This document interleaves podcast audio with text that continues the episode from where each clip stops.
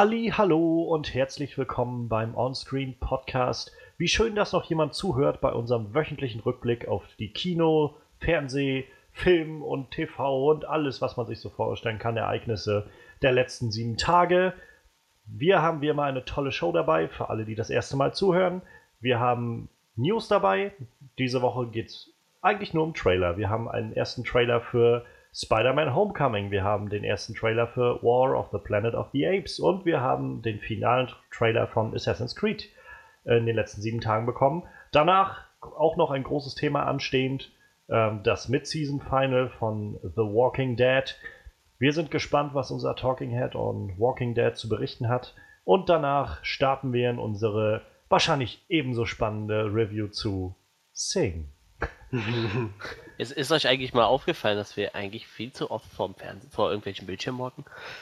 Nein! das sehe ich nicht ein. Viel zu wenig, ja. ähm, da haben sich jetzt auch schon Leute dazugeschaltet. Ich bin nämlich nicht alleine hier. Ich, ähm, ich habe wie immer ein gutes Team dabei und zwar unseren Talking Head on Walking Dead Frederik. Hallo. Und unseren wir haben die vierten Titel, Manuel. und wir haben noch die vierten Titel, Manuel. Ganz genau, das bin ich. Manuel, die vierten Titel. Ähm, vielleicht sollte man das als Titel einführen. Ja, genau, so in Anführungsstrichen Manuel, die, ja. vierten, die vierten Titel. So, so, generell kannst du dann irgendwie durch dein Leben gehen und das dann immer so eintragen. Auch so, wenn du ein, bei einigen Online-Formularen sollst du dann ja auch immer so eintragen, ob du, ja, ja, oder kannst genau. du so mit eintragen, ob du einen Titel hast oder so. Oder irgendwie Adelsstand äh, oder so und kriegst halt ja keinen Titel so. Marvin warte noch Ericsson. genau, also Manuel ist auch da. Ja, ist er. Und, und ich bin Johannes Klan und ja, bevor wir jetzt gleich anfangen, gehen wir noch fix die Timecodes durch, damit Leute sich auch nur ganz bestimmte Segmente der ganzen Show anhören können, wenn sie Lust drauf haben. Wir fangen jetzt sofort an mit unseren Highlights der Woche. Danach geht es weiter mit unserem Talking Head on Walking Dead. Das wird die Recap der letzten zwei Folgen von Walking Dead, also ähm, Sing Me a Song und Heart Still Beating. Ganz genau. Und auch so eine kleine Zusammenfassung der bisherigen halben Staffel. Die, äh, diese Recap startet um 54 Minuten und 7 Sekunden. Und danach starten wir in unsere Review von Sing, dem neuen Animationsfilm mit Matthew McConaughey und ganz vielen anderen Leuten, wo Tiere singen. Und zwar bei eine Stunde 16 und 59 Sekunden.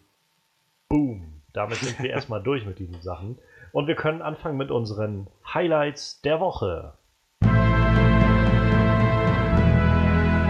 Highlights der Woche. Ja, wie gesagt, viele, viele Trailer. Wir haben Spider-Man Homecoming technisch gesehen sogar zwei Trailer, also einmal den amerikanischen Trailer und dann den internationalen Trailer. Beide haben ein bisschen unterschiedliches Footage und man sieht ein bisschen ein paar andere Sachen und auch einen ziemlich anderen Ton bei beiden Trailern. Dann haben wir den ersten Trailer zu War of the Planet of the Apes. Ich weiß nicht, ob das Ganze, diese äh, bla bla of the Planet of the Apes Reihe, ob das eine Trilogie werden soll oder noch länger, aber es sah jetzt auch für mich schon ziemlich nach, das wird jetzt wohl so ein Schlusspunkt aus was man bisher im Trailer gesehen hat. Und der finale Trailer zu Assassin's Creed, der jetzt ja auch bald startet in zwei Wochen oder so. Also, ja, das sind unsere drei großen Themen, die wir in den, in den Fokus nehmen wollen heute. Und ich frage ganz einfach mal wild drauf los. Manuel, was springt dir denn von diesen Sachen als erstes ins Auge? Der Baywatch-Trailer. den haben wir natürlich vergessen, ja, den gibt es auch noch, ja. Oh. Ich fand den aber oh. ziemlich oh, nicht, nicht, so gut. Also ich glaube, ja, ich, ich, glaub, ich habe den gar nicht gesehen.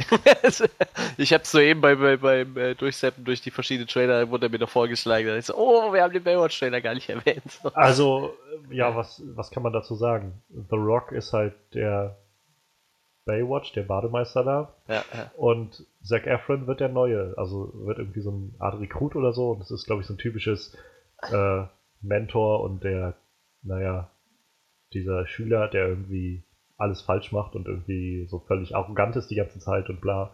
Und daneben hast du halt einen Haufen heißer Chicks. So. Ja, und was halt wichtig zu wissen ist, ist äh, dass es einen Cameo-Auftritt von David Hasselhoff geben wird. Und Pamela Anderson noch auch. Ja, vermutlich. Mhm.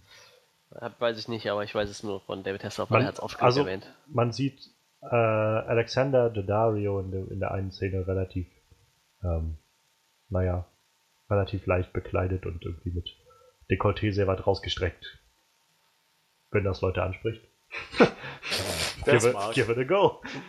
ähm, ja. Ja, aber jetzt halt zu den äh, guten Filmen. Also, äh, äh, ja, dann nehmen wir War of the Planet of the Apes, würde ich sagen, als erstes, weil wir da eben schon kurz drüber geredet hatten.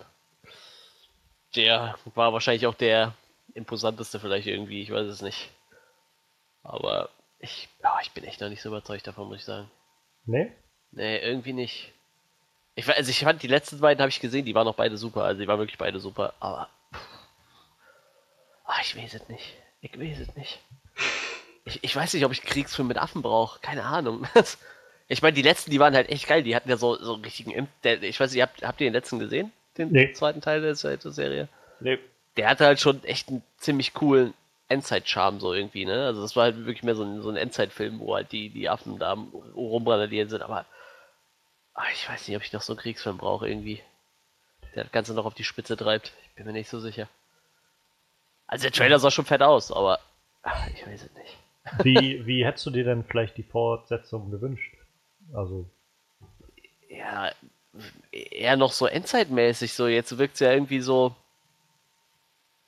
kriegsmäßig. Aber so im letzten Teil hast du halt irgendwie schon gedacht, okay, da ist halt äh, mit den Menschen schon nicht mehr so viel los irgendwie. Weißt du? Das wirkt halt wirklich schon ein bisschen mehr endzeitmäßig. Und jetzt, weiß ich nicht, haben die alle wieder Panzer und ballern lustig rum und ich weiß es nicht.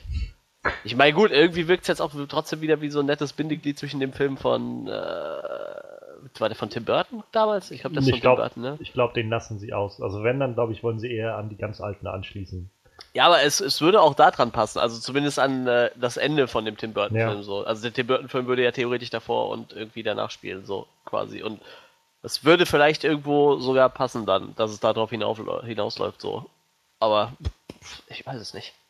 Also ich glaube, dass sie den Tim, also dass der Tim Burton Planet of the Apes Film ziemlich außen vor steht, also vor jeglicher Kontinuität. Also ich weiß auch gar nicht, ob sie diese Filme jetzt wirklich wie so eine Art Prequel nehmen, so eine Prequel-Trilogie für halt die ganz alten Planet of the Apes Filme aus den 70ern oder ob, oder 60er, glaube ich sogar. Ja. Ähm, oder ob sie halt, naja, so eine eigene Reihe machen wollen damit. Das weiß ich halt nicht, keine Ahnung. Ich habe auch, wie gesagt, noch keinen dieser Filme gesehen, zu meiner Schande. Also tatsächlich höre ich von jedem dieser Filme immer nur Gutes, seit die rausgekommen sind. Ähm, und habe mir jedes Mal, wenn ein neuer Film von denen kam, also als der erste rauskam und dann der zweite vor wieder zwei, drei Jahre muss auch schon wieder her sein, oder? Dass der letzte rauskam. Und äh, ja, naja, auf jeden Fall habe ich halt da schon immer gedacht, eigentlich muss ich die unbedingt mal schauen. Die sehen echt gut aus. So. Und irgendwie bin ich immer nicht dazu gekommen. Und dann habe ich es wieder vergessen und dann, ja, ich meine, wir haben, wie wir gerade schon festgestellt haben, jetzt schon so viel zu schauen.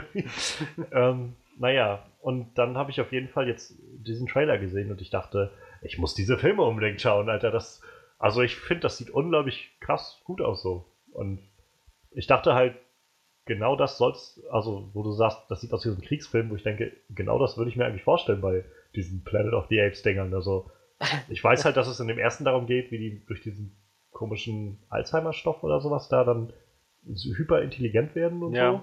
Und das ist schon so, wo ich denke, irgendwie wird es dann wohl darauf hinauslaufen, dass die irgendwann Krieg richtig führen gegen die Menschen. Und also, I'm up for it. Von mir aus gerne. Und ich finde, also keine Ahnung, es gibt so viele geile Shots in dem Trailer. Also für mich. So dieser, ähm, dieser Shot mit, mit, also generell Woody Harrelson sieht unglaublich abgefuckt aus in dem Film. Oh ja. ich habe das auch überhaupt, also ich habe das überhaupt nicht auf dem Schirm gehabt, dass der in dem Film ist und dann bis dann, als ich den Trailer das erste Mal gesehen habe, bis, bis dieser Szene, wo er da an diesem Wasserfall steht und dreht sich so um. Sein ganzes Gesicht ist halt so irgendwie schwarz gemacht und so, so Kriegsbemalung, wo ich gedacht habe, das sieht jetzt echt abgefuckt aus. Wer ist das eigentlich? Und dann war ja die nächste Szene, wo er sich dann den Kopf rasiert, wo ich gedacht habe, mhm. wow, das ist Woody Harrelson. Alter, der sieht verdammt düster aus. Also. Ich hatte auch so eine Ahnung, als ich den gesehen habe, dachte ich so, das sieht fast, der sieht ja fast aus wie Woody Harrelson. Mensch, Discount Woody. Moment mal, das ist Woody Harrelson. ja, und ich finde halt, also dieser Shot von, äh, wie er, ich glaube, das ist Caesar, der ihm da gegenüber so mhm. kniet und wie er ihm dann so die Knarre an den Kopf hält.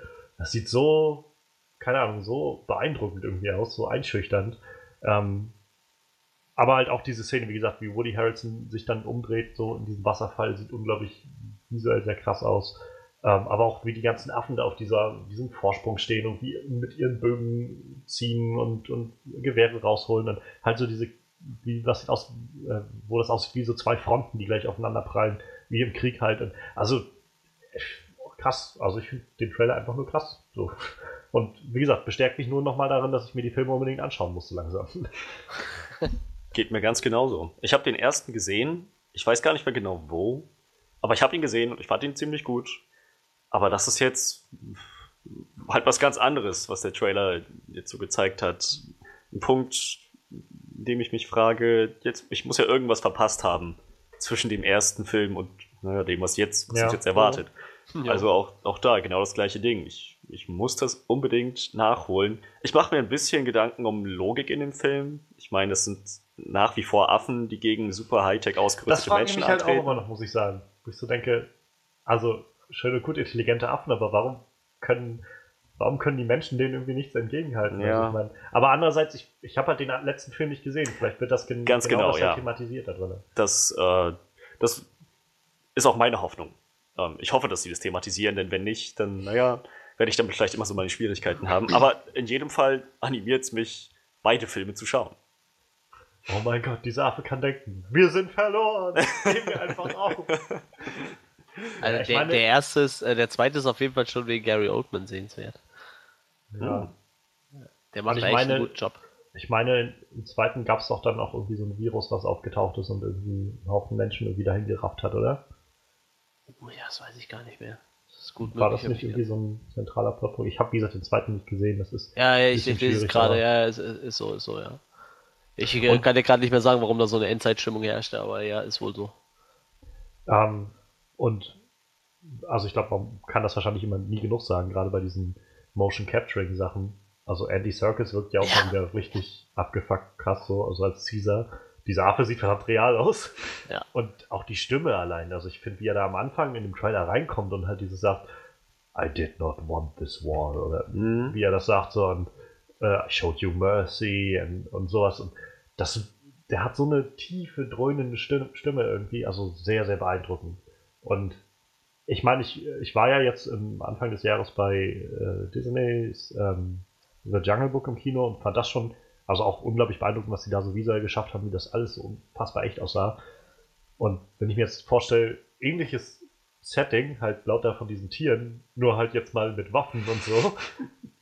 Ich meine, Affen, die auf Pferden reiten. Ja. Das ist schon irgendwie echt ziemlich Yay. cool. Und, ähm, und bei äh, Jungle Book gleichzeitig, wo ich dann auch denke, also eigentlich habe ich jetzt halt echt einen super Jungle Book Film gesehen, aber gerade nachdem ich jetzt auch diesen Trailer gesehen habe, denke ich so, vielleicht will ich Andy Serkis Jungle Book Film doch sehen, den er dann noch irgendwo produziert.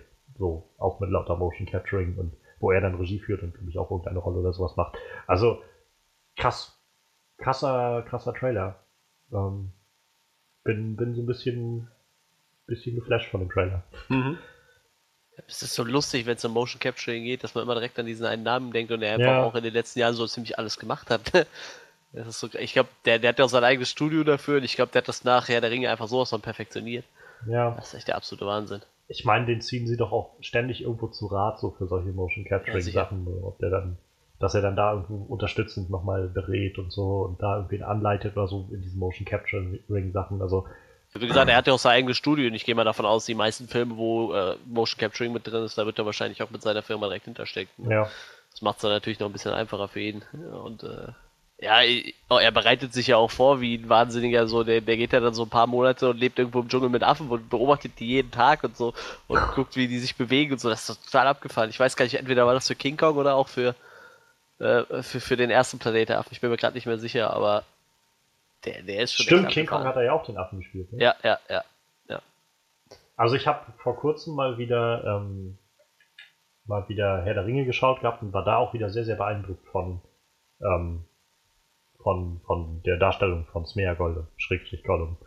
Das war auch wieder, wo ich gedacht habe, das ist schon, also gerade bei, bei dem Film auch, wo ich gedacht habe, der Herr der Ringe, ich meine, die Filme sind jetzt auch über zehn Jahre alt. Mhm. Und dafür, dass, also über zehn Jahre, klar, sieht jetzt nicht hat jetzt nicht den Effektstand, den wir heute haben, aber es ist trotzdem noch verdammt gut, also auch für die Zeit. Gut gealtert. Ja, auf jeden Fall. Ja, das, ähm, das, das ist der Unterschied zwischen Herr der Ringe und den Hobbit-Filmen. Bei Herr der Ringe war halt noch weniger CGI zum Beispiel. Da ist halt wirklich ja. viel, viel in Kostüme geflossen ja. oder in Masken und das hast du beim Hobbit zum Beispiel gar nicht. Deshalb wird der Hobbit wahrscheinlich auch schlechter altern. Gehe ich jetzt einfach mal von aus. Also ich meine, ich muss sagen, bei Herr der Ringe jetzt auch gerade beim ersten, als ich den jetzt gesehen hatte, fielen mir dann doch auch so ein paar Szenen auf, wo ich gedacht habe, okay, jetzt, hier merkt man ihm an, dass er halt jetzt irgendwie über zehn Jahre alt ist, wo man ja, so merkt, einige Effekte sind jetzt schon so ein bisschen wie, wie Gandalf mit dem Ballrock kämpft und da, so, das war schon so, wo ich gedacht habe, okay, hier sieht man schon ziemlich krass, dass das animiert ist, so ein bisschen.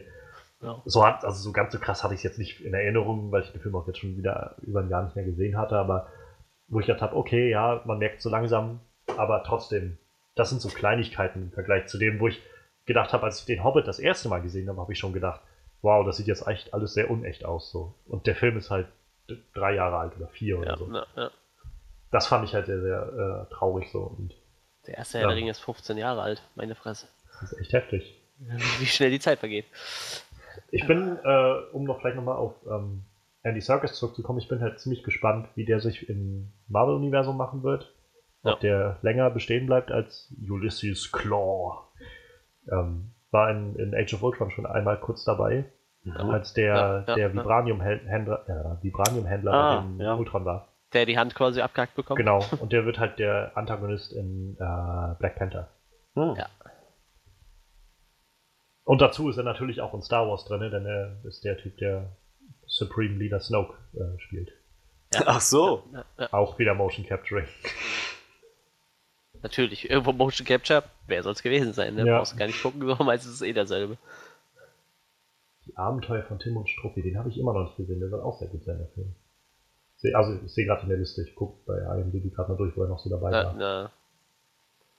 Der hat bei Risen mitgespielt, bei dem Videospiel. Oh Mann. Ja, ähm, ich glaube, so können wir das uns erstmal ähm, stehen lassen. Dann gehen wir doch vielleicht mal gleich weiter zum nächsten Trailer, den wir noch so haben. Frederik, welcher der beiden springt dir dann noch so direkt ins Auge? Hm. Hm. Ich würde mal sagen, der Spider-Man-Trailer. Die Spider-Man-Trailer. Okay. Die sind ja noch relativ, relativ verschieden. Ich hatte so meine Bedenken mit Tom Holland als Spider-Man, weil ich nicht finde, dass er wie ein Peter Parker aussieht. Es geht vielleicht nur mir persönlich so. Für mich hat Peter Parker dunklere Haare und ein etwas schnittigeres Gesicht oder so, aber es stört mich jetzt nicht so sehr. Und ich hatte, wie gesagt, auch ein bisschen die Befürchtung, dass der nächste Spider-Man-Film, ich meine, klar, Spider-Man schön und gut, wir freuen uns alle darauf, aber ich hatte ein bisschen die Befürchtung, dass er vielleicht nach dem, was wir bisher gesehen haben, dass es sich Sony und Marvel, das kreative Leiter, einfach denken, Hauptsache, er wird irgendwie gut. Mhm. Das möchte ich eigentlich nicht sehen. Ich möchte schon einen Spider-Man-Film sehen, der mich auch umhaut. Und bis jetzt war ich nicht davon überzeugt, dass ich das kriegen würde.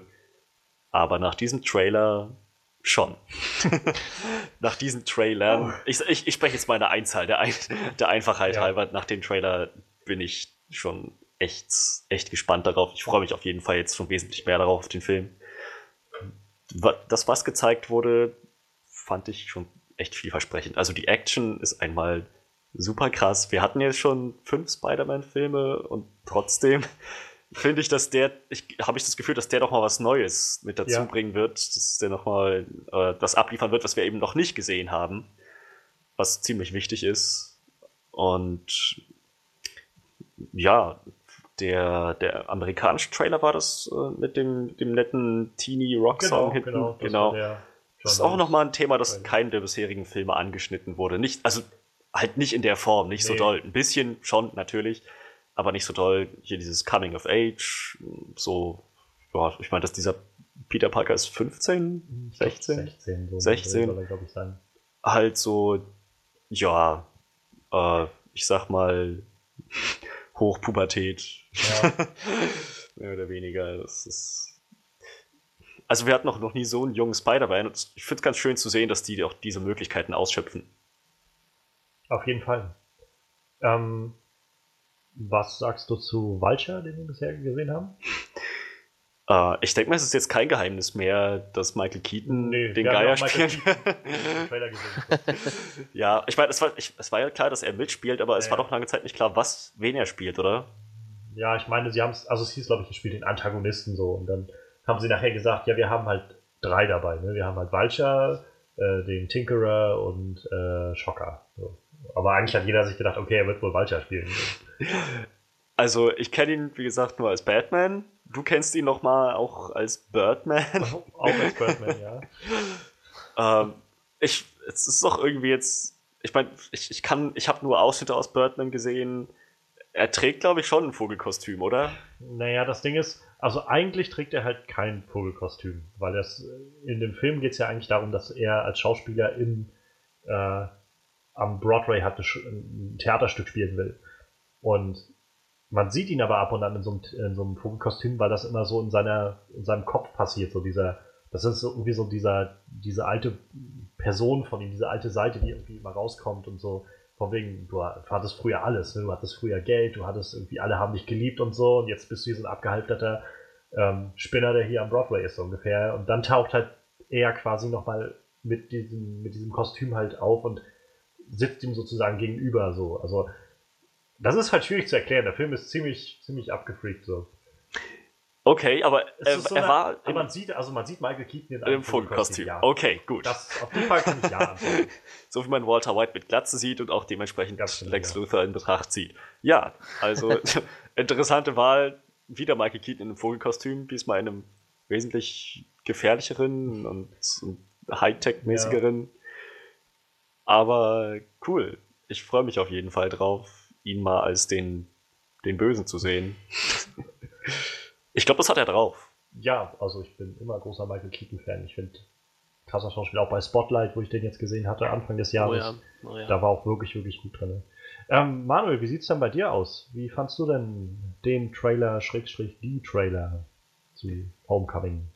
Ja, ich, ich fand gut. Ich, äh, also ich bin jetzt von dem Film nicht ganz so gehypt wie zum Beispiel bei Guardians.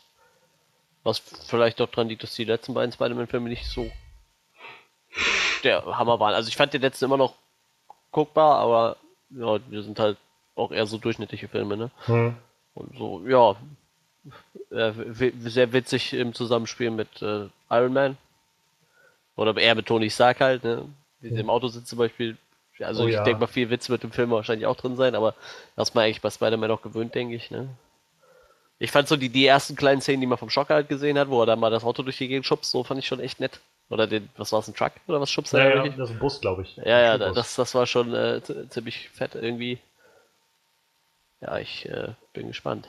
Also, ich er, erwarte schon einiges, dass man was Marvel auf die Beine stellt. So.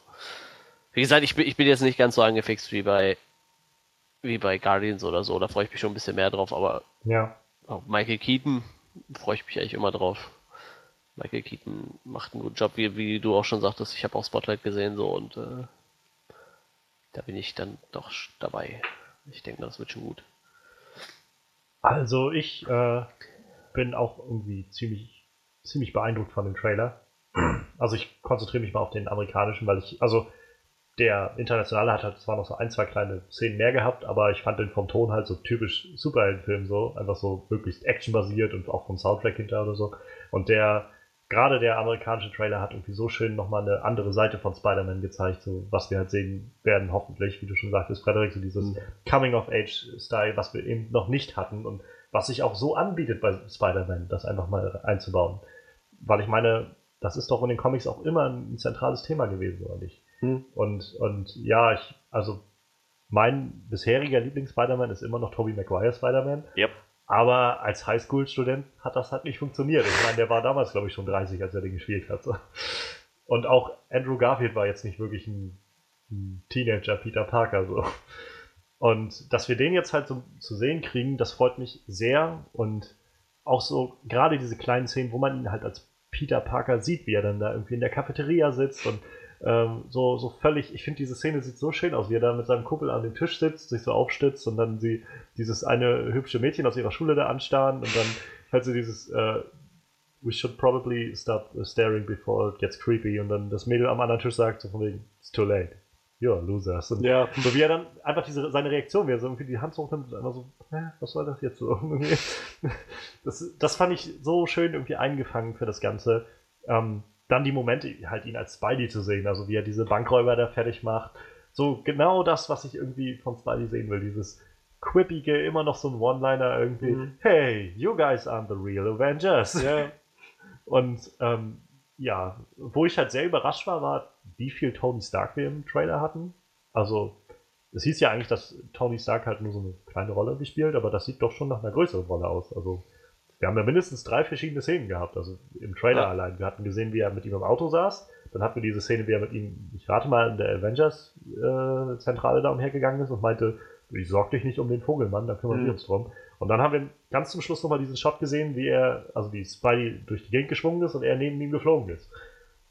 Was auch ein sehr, sehr geiler Shot war. Spidey neben Iron Man zu sehen. Also sehr, sehr cool. Ähm, ja, aber ich bin tatsächlich überrascht. Also ich bin auch gespannt, wie groß dann die Rolle tatsächlich sein wird von Tony Stark in dem Film.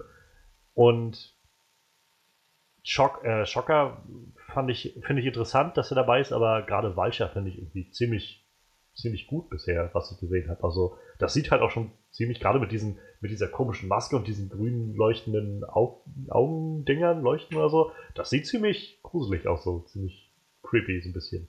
Wo ich halt denke, also wenn ich halt Vulture gehört habe oder der Geier, dann habe ich halt immer aus dem Comics diese Figur im mhm. Kopf gehabt mit diesem billigen Vogelkostüm, so ein Mann mit Glatze und senil mehr oder weniger. Ja, genau. Das sehr hätte, altbacken. Das hätte Michael Keaton sicher auch machen können. Ich meine, Glatze hat er auch so, aber das wäre, glaube ich, echt lächerlich gekommen. So. Mhm.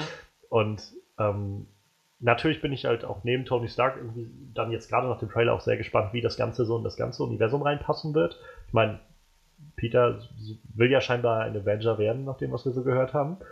Ähm, und ja, ob sie halt vielleicht jetzt auch einige dieser Bösen sozusagen jetzt, die Spidey ja mitgebracht hat mit diesem Deal, nutzen für das gesamte Universum. Dass sie halt sagen, also ich meine, Vulture wird sicherlich da bleiben und Schocker wahrscheinlich auch, aber wenn sie jetzt zum Beispiel den, den Tinkerer drin haben, das finde ich schon eine nette Idee, wenn der vielleicht jetzt in den nächsten Filmen so aufgebaut wird, zu so einer Figur, zu der halt immer andere ähm, noch kommen, also immer andere Böse und ihre Hightech-Sachen irgendwie machen lassen.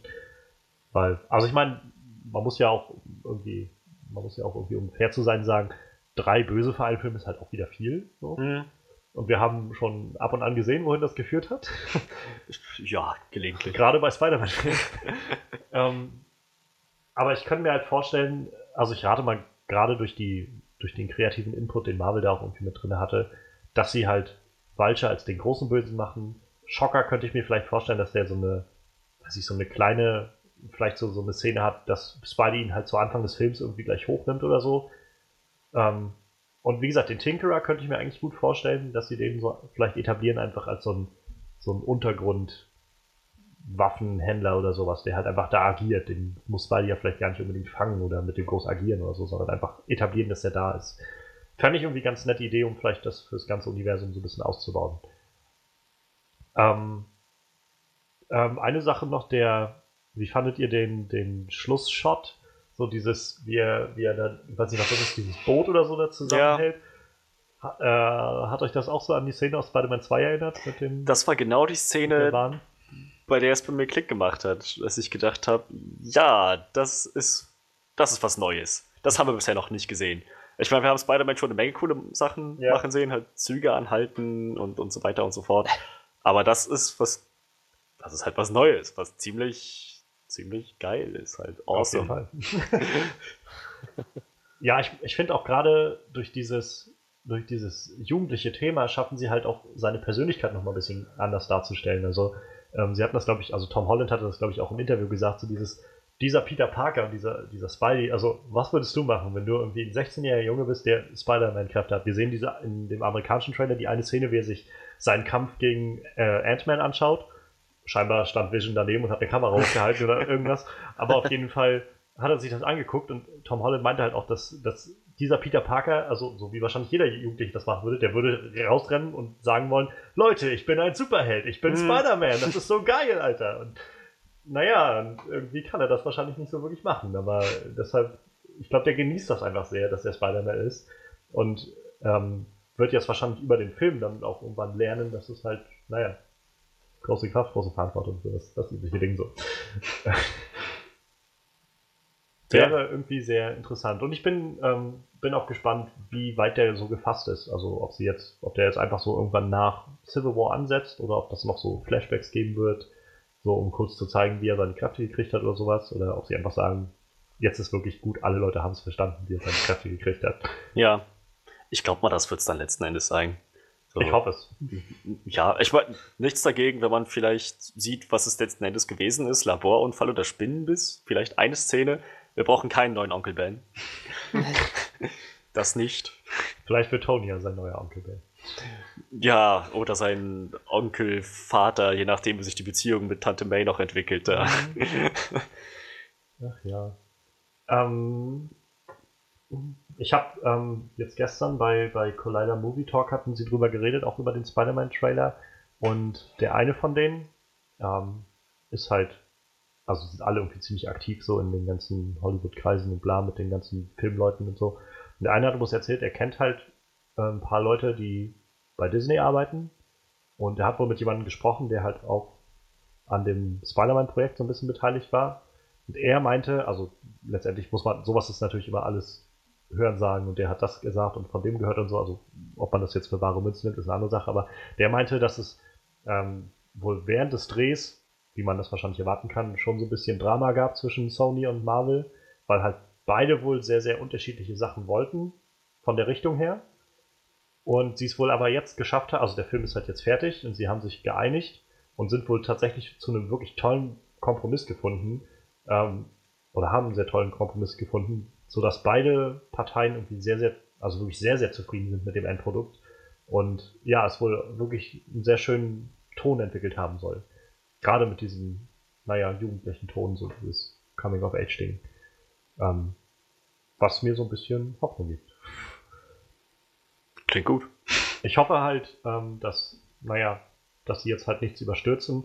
Ich hab, musste jetzt schon so ein bisschen schlucken, als ich äh, auch vor zwei, drei Tagen die Meldung kam, dass Sony für 2019 auch die Fortsetzung schon jetzt angekündigt hat. Okay. Ähm, ich glaube an diesem 4. Juli-Wochenende, was sie da haben in Amerika, weil ja, also 4. Juli ist glaube ich immer so die, da ist frei, wegen Nationalfeiertag und generell Sommer, Blockbuster, Kino und so, das ist eigentlich immer ein gutes Wochenende und da haben sie dann gesagt, da kommt dann der nächste Spider-Man-Film hin. Zeigt mir, dass sie irgendwie Vertrauen haben in ihren Film. Ich finde es nur nach äh, wie vor immer noch ein bisschen arrogant, sich ja. so zu stellen und immer von Anfang, oh, da kommt die nächste Fortsetzung und da kommt die nächste Fortsetzung. Andererseits, sie sind jetzt irgendwie Bestandteil von Marvel und Marvel hat auch ihren langen Plan, also irgendwie werden sie das wohl schon hinkriegen. Also. Aber ich glaube nicht, dass sich Marvel 2018 gestellt hat und gesagt hat, Age nee. of Ultron 2015, freut euch drauf. Nein, das nicht. Aber sie haben ja trotzdem irgendwie 2014 glaube ich, ihren langen Plan vorgestellt gehabt. Da hatten sie aber auch schon sechs Jahre, wo natürlich, sie sich bewiesen haben. Ne? Aber ich glaube, ich glaube, das ist jetzt einfach so ein bisschen dieses, naja, Spidey hat jetzt so die Hintertür genommen ins Marvel-Universum. So, ja, okay. Marvel, mit Marvel kann man jetzt sagen, ja, kommt dann, dann raus oder so. Weiß ich nicht, aber ich verstehe, was du meinst. Es ist ein bisschen, hm. Ein bisschen heikel. Mensch, ein neuer Spider-Man kommt. Wir sind alle sehr, sehr gespannt. So, jetzt zu unserem letzten Thema. Wir haben noch genau zwei Wochen bis zum Start von Assassin's Creed. Und ja, vor ein paar Tagen ist der letzte finale Trailer quasi gedroppt. Und wir haben uns den angeschaut und ich fange mal an, was wir davon so halten, was ich davon halte. Ich fand, es war bisher der beste Trailer für Assassin's Creed, den sie gemacht haben von den drei Trailern waren es ja, glaube ich. Mhm. Also wir hatten den ersten, das war der Kanye West Trailer. Der war, also da war es schön zu sehen, was die so machen. Die Musik war meiner Meinung nach scheußlich ja. und unpassend zu dem Thema. Ähm, dann hatten wir den zweiten, der war dann halt so ein bisschen Action konzentrierter und hatte halt, naja, irgendwie auch mehr so diesen epischen Touch. Und dieser Trailer jetzt hat uns irgendwie sowohl episches gegeben, als auch irgendwie Story gegeben, so ein bisschen. Wir haben, zum einen haben wir Jeremy Irons jetzt mal in Aktion gesehen, wir haben gehört, dass sie auf jeden Fall diese ganze Edenapfel-Geschichte damit einbetten wollen. Und naja, also es gibt irgendwie dem Ganzen so ein bisschen der Kontext für mich. Und ähm, das finde ich ist schon eine sehr, sehr gute Sache. Das äh, feuert mich jetzt so ein bisschen an, ähm, gibt mir so ein bisschen Hoffnung, weil ich auch wieder das Gefühl habe, dass sie schon wissen, was sie da machen und was für ein Thema sie da bearbeiten. Natürlich können Trailer einen auch immer irgendwie aufs Glatteis führen, aber ich bin gespannt. Ähm, ja. Wie schaut es denn bei euch aus? Ähm, seid ihr ebenfalls gespannt auf in zwei Wochen? Sowieso. Ich meine, es ist ein Film, auf den ich mich schon ziemlich lange freue. Gespannt bin, wäre ich auch ohne diesen Trailer gewesen. Äh, ich sag mal, ich fand, dieser Trailer war der beste, aber ich, ähm, ich fand, er hätte besser sein können. Ich habe immer so ein leichtes Problem damit, wenn in Trailern schon zu viel von der Story rauskommt. Das Natürlich. war jetzt nicht zu viel, sag ich mal, aber es waren schon so ein paar Elemente, die ich lieber, über die ich lieber noch erstmal im Dunkeln gelassen werden wollte, dass ich dann am Ende des Trailers vielleicht nur denke, wer ist diese Person? Wie hängt das alles zusammen? Dass ich eben mehr mhm. Fragen habe als Antworten. Jetzt haben wir schon mal ein paar Charaktervorstellungen bekommen, wer ist wer, wer macht was. So, ich meine, das ist jetzt nicht weiter schlimm, aber das ist ein Teil von dem, von diesem Bereich, in dem ich denke, ich möchte eigentlich mit Fragen aus dem Trailer rauskommen und nicht mit Antworten. Ja. So. ähm, davon ab, ziemlich, ziemlich cooler Trailer. Also, ich sag mal, ich freue mich jetzt nicht mehr drauf als vorher, aber ich habe ein bisschen ruhigeres Gefühl, dass die was Gutes dabei produziert haben und dass, ähm, naja, dass sich das entsprechend auf die Industrie auswirkt, dass dann danach hoffentlich mehr Videospielverfilmungen kommen. Vielleicht mal ein guter Far Cry-Film. da gab es noch einen anderen. Aber ich bin gerade überlegen, also ich, wenn, wenn der jetzt wirklich richtig durchhaut, der, äh, der Film, dann wird Ubisoft doch sicherlich Druck machen, irgendwie mehr von ihren Sachen auf, auf, irgendwie auf die Leinwand zu bringen. Ja, das, ist doch immer noch, äh, halt, Watch Dogs ist doch immer noch angesetzt mit Netflix zusammen. Ja. Also die sind in Verhandlungen auf jeden Fall. Ich meine, Watch Dogs war halt im Gespräch. Ja. Ähm, und dann, also, dann, ich weiß nicht, was haben sie, hat Ubisoft Ich glaube, da war noch irgendwas. Ich meine, die waren zwei ja. Sachen. Ich guck grad mal. Über Far Cry haben sie sich nicht geäußert. Das nee, aber ich meine, ich ähm, frage mich halt, wenn das jetzt wirklich zieht, dann werden sie ja möglichst viele von ihren äh, Sachen, ihren Stories auf, irgendwie auf den Filmmarkt hauen wollen. Und ich frage mhm. mich dann, ob sie dann irgendwann sagen, okay, wir haben die ganzen Großen jetzt erstmal angefangen, ist das Creed, Watch Dogs und ich, wie gesagt, mir fällt jetzt auch gar nicht so spontan noch ein. Ja, Prince of Persia gab es schon mal, ne? Hm. Und dann, dass sie dann vielleicht irgendwann sagen, okay, Far Cry, warum, warum nicht? Ne? Es ich, ich, jetzt ganz spontan wüsste ich nicht, wie sie das machen wollen. ich ich mein, Assassin's Creed ist halt so irgendwie ganz schön. Ah, wie soll ich das sagen? Es hat halt unglaubliche Kohärenz mit dem Plot, ja. was so passiert halt Assassinen und Templer, zwei Organisationen, die gegeneinander antreten. Ziemlich sehr sogar. Gewisse historische, so. genau, ja, so jeder hat klare Ziele und noble Motivationen Far Cry ist so, fuck yeah, wir ballern mal durch die Gegend und hauen uns mit ordentlich psychoaktiven Substanzen zu. Ich meine nichts gegen die Stories der Spiele. Ich, ich finde die Stories immer noch gut, aber ich weiß nicht, wie sie das in einen anständigen Film bringen möchten. Also ich meine, die Far Cry 3 Story könnte ich mir schon vorstellen. Natürlich noch ein bisschen ausgebaut, aber schon so vom Groben dieses auf der Insel stranden, gefangen genommen werden und dann halt, naja, sich auf den Weg machen und versuchen, die alle wieder rauszukriegen. Was mir ja gerade bei Far Cry 3 so richtig gut gefallen hat, war diese Charakterentwicklung von Jason. Das war so, wo ich gedacht ja. habe, sowas könnte ich mir, also dieser Punkt, wo man auch irgendwie selbst dann als Spieler des Spiels irgendwann realisiert hat, so, wie hat das Ganze angefangen und wie hat der Charakter angefangen von Jason und wo war man da am Schluss, wo er irgendwie dann um sich gemeuchelt hat und äh, irgendwie selbst manchmal gar nicht mehr gesehen hat, was er eigentlich gerade tut. Oder naja, in die, Frage, in die Situation kam, sich selbst zu fragen, wie entscheide ich mich da jetzt am Schluss? Entscheide ich mich für die Leute, die ich hier kennengelernt habe, oder die Leute, mit denen ich hierher gefahren bin oder sowas? Und das sind die, sage ich mal, gehaltvolleren Themen. Ja, natürlich. Also Story. Also ich meine, es gab auch es viel... gibt auch, genau, Sachen, die einfach nur da sind, um irgendwie Spaß zu machen alle Nase lang von wilden Tieren angegriffen zu werden. Die Tatsache, dass sowieso alle Tiere hochaggressiv sind. Äh, naja, Drogenformeln, die er noch unterwegs findet, Drogen, die er sich selbst reinzieht. Ja, ja. ja aber ich meine, das muss man, man muss ja jetzt nicht das, den ganzen Film darauf gründen. Ist auch egal eigentlich, aber ich glaube nur, da, da steckt genug Story drin, dass man einen Film daraus machen könnte. Also, äh, ich kann dir jetzt mal sagen, was alles äh, Ubisoft, ja. den das Studio, was sie so, äh, ich sag mal, grob in Planung haben. Also, so, was sie schon mal irgendwo, mhm. wo sie Distributoren für haben und so. Also, ähm, Splinter Cell. Ach ja, genau. Da gibt es äh, schon äh, so Co-Produktion mit, also ich denke mal andere Studios. Äh, die Raving Rabbits, ich denke, das wird dann ein Animationsfilm oh wahrscheinlich. Oh nee, für, What, für Watch Dogs. Minions-Film aufzuspringen. Minions Ja, vermutlich. Aber ich glaube, die Raving Rabbits hatten schon mal Kurzfilme, oder? Ich bin mir nicht sicher, aber ich meine, von denen gab es schon mal irgendwas. So als äh, Werbung für das Spiel damals. Ich meine, die hatten da schon mal so eine Kurzfilmserie irgendwie so. Ähm, ja, Watch Dogs ist, wird wohl mit äh, Columbia Pictures und 20th Century Fox zusammen produziert. Äh, Ghost Recon mit Platinum Dunes und Warner Brothers. Far Cry ist wohl auch im Gespräch, aber noch kein, äh, noch nichts Konkretes halt, ne? Ja, Assassin's Creed 2 ist wohl auch schon mehr oder weniger durch.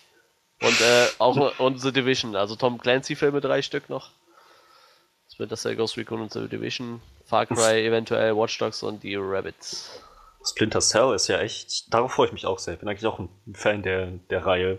Und das ist wieder so ein Ding, das ziemlich bodenständig ist. Mhm. So, ne? Hat nicht viel mit mystischen Mächten und Magie, sondern ja, Geheimagenten ja. und äh, blutige Action. So lässt sich was draus machen. Vielleicht mal was Besseres als Hitman. Obwohl auch das gut hätte werden können, ja. aber nicht geworden ist. Max, Max Payne. Hätte, könnte, sollte. Grammatik. Vielleicht sollten wir irgendwann nochmal eine zu Videospielen machen. So Unbedingt. Was, irgendwas Konkreteres.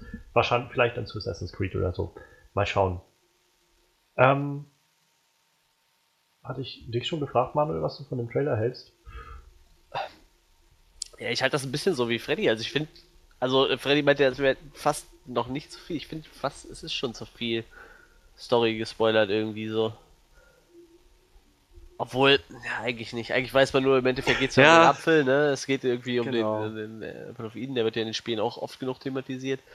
Äh, ja, gerade so auf der Schneide zwischen zu viel. Ja, ja, das ist wenig. Halt. So, das ging mir auch so durch den Kopf und so. Ja, gut, aber ich sag mal, wenn man die Spiele gespielt hat, was kann einen da noch schwer spoilern? So, ich meine, klar, irgendwie, halt, irgendwie geht's halt immer um Tem Templer gegen Assassinen, so. Äh, der Konflikt ist ja nun mal immer da. Und im Endeffekt, ja, weiß ich nicht. Also, ja, der Trailer äh, ist halt genauso geil wie die anderen auch, ne?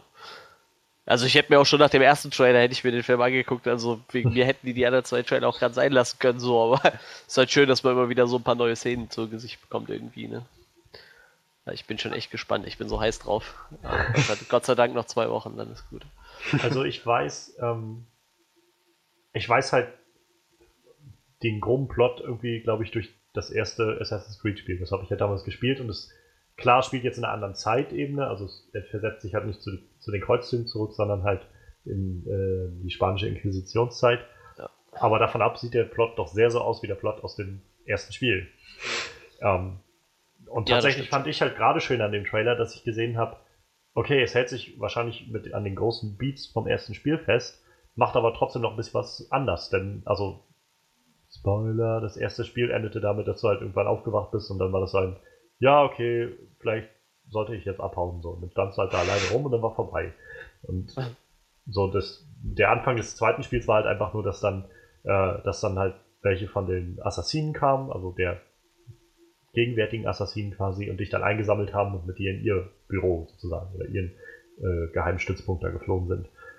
Und das sieht ja eher danach aus, als würden die, also diese kleinen Bits, die man so gesehen hat, von wegen, wo er meinte irgendwie, we fight oder sowas, es sieht ja eher so aus, als würden, würde er vielleicht in seinen, ich weiß nicht, wie man das nennt, seinen Sessions da im Animus hm. lernen, wie man kämpft und wie man das halt alles macht so.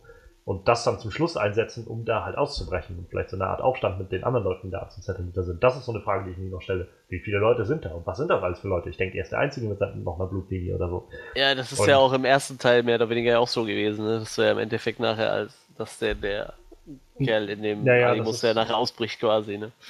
Ja. Also irgendwie äh, merken ja alle relativ schnell, dass Abstergo nicht so das äh, gesündeste Unternehmen ist. Ne?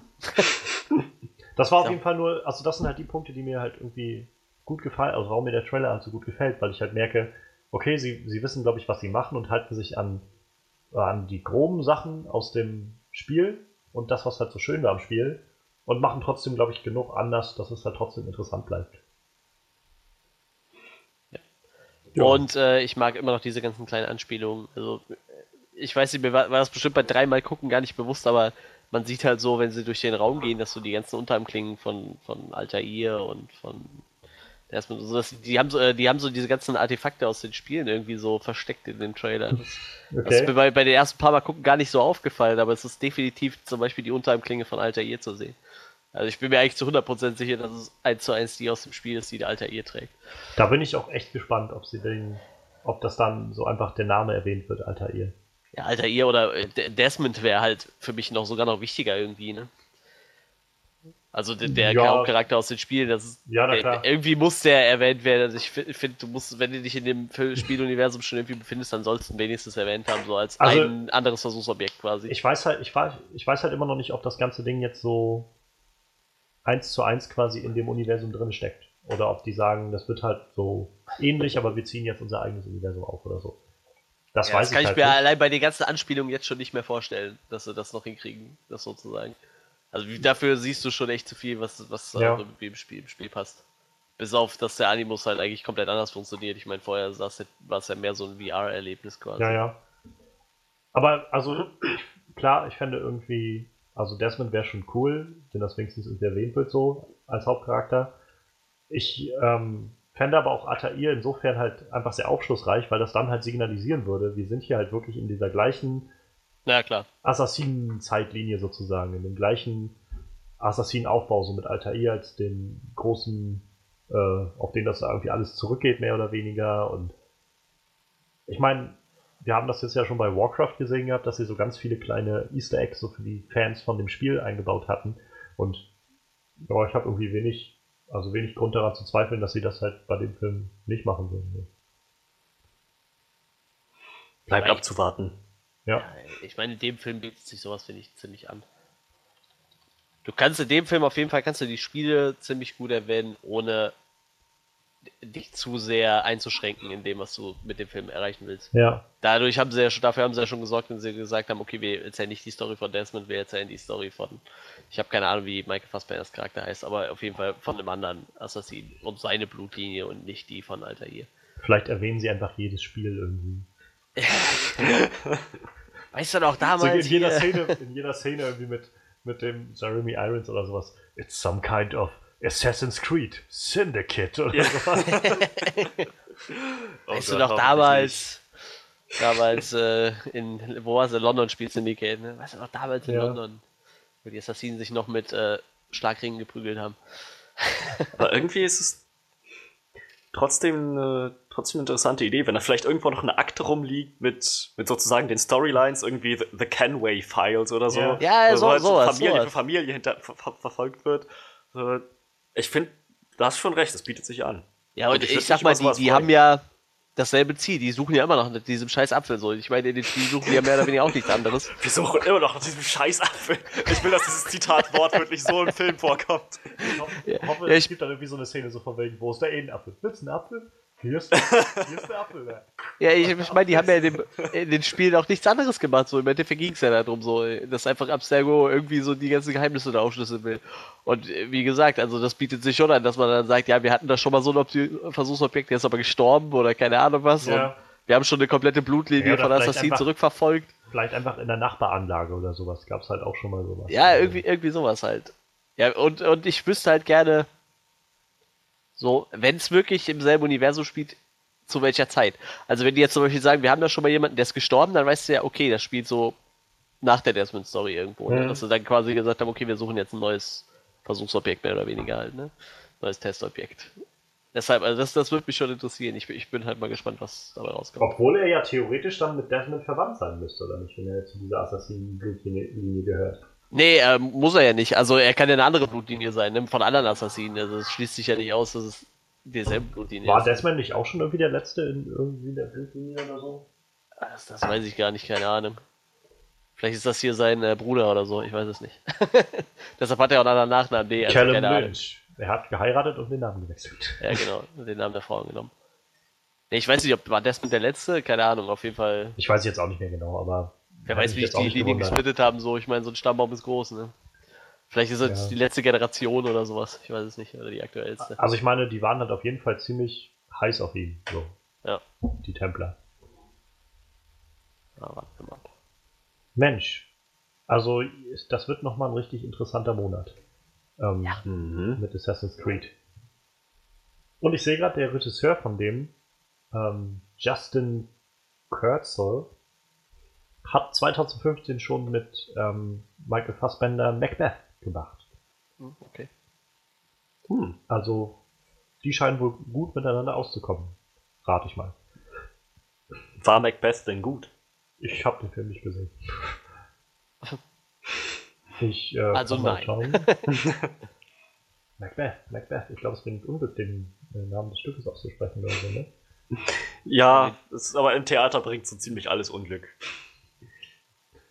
Ach ja. Ich hatte irgendwann mal ähm, zu meinem Gesangslehrer, glaube ich, irgendwie gesagt, als er sagt, er hat irgendwie einen Auftritt, meinte ich sowas äh, wie, oh, okay, dann viel, viel Erfolg oder sowas. So meinte Nein, sowas darf man nicht sagen. naja. Momentan ist das Internet hier, glaube ich, gerade ein bisschen langsam durch unseren Stream. Also durch unsere, unseren Kontakt hier. Ich hoffe mal, das geht jetzt noch schneller, damit ich das jetzt nicht noch länger überbrücken Ich muss. äh, analysiere in der Zeit den findet da, Trailer weiter. Wenn, du, wenn dir noch was einfällt. Nee, ich habe nur gerade gesehen, hier äh, gibt es halt eine Szene im Trailer, ich habe gerade auf Pause gedrückt. Da sieht man eine Unterarmklinge, so ein Stück davon. Also so, ich sag mal, aufgebaut wie so ein, so ein Altar mit so ein paar äh, Bildern drumherum etc. Und da steht drauf Louisiana, USA 1861. Da haben sie wohl die Unterarmklingen gefunden. Ja, ich, ich, ich, das klingt mal. doch eher nach Connor. Ja, wenn's 1861 USA ist, Louisiana, ja, Ja, Wenn es wahrscheinlich. USA ist, muss es Connor sein, ja. Ken Also äh, das spielt, äh, ich habe gerade direkt geguckt, Assassin's Creed 3 spielt bis 1783, also äh, dann Ja, ja, es es irgendwo doch- da gefunden dann auf jeden Fall. es ist noch eine ganze Weile, warte mal, 1861 meintest du, ist im Ja, Trailer sie- zu Also, ja, ja, es gab ja noch andere Assassinen da. Klar, also äh, dann muss es irgendwie ein Nachfahre von Connor gewesen sein oder so. Oder es ist einfach Connors, die einfach verloren gegangen ist, ich weiß es ja nicht. Der Oder Nachfahre das, von ja. Connor wäre doch äh, der Herr aus Black Flag, oder nicht? Oder nee, warte, oh, nee, das ist Nee, der Vorfahre, nee. ne?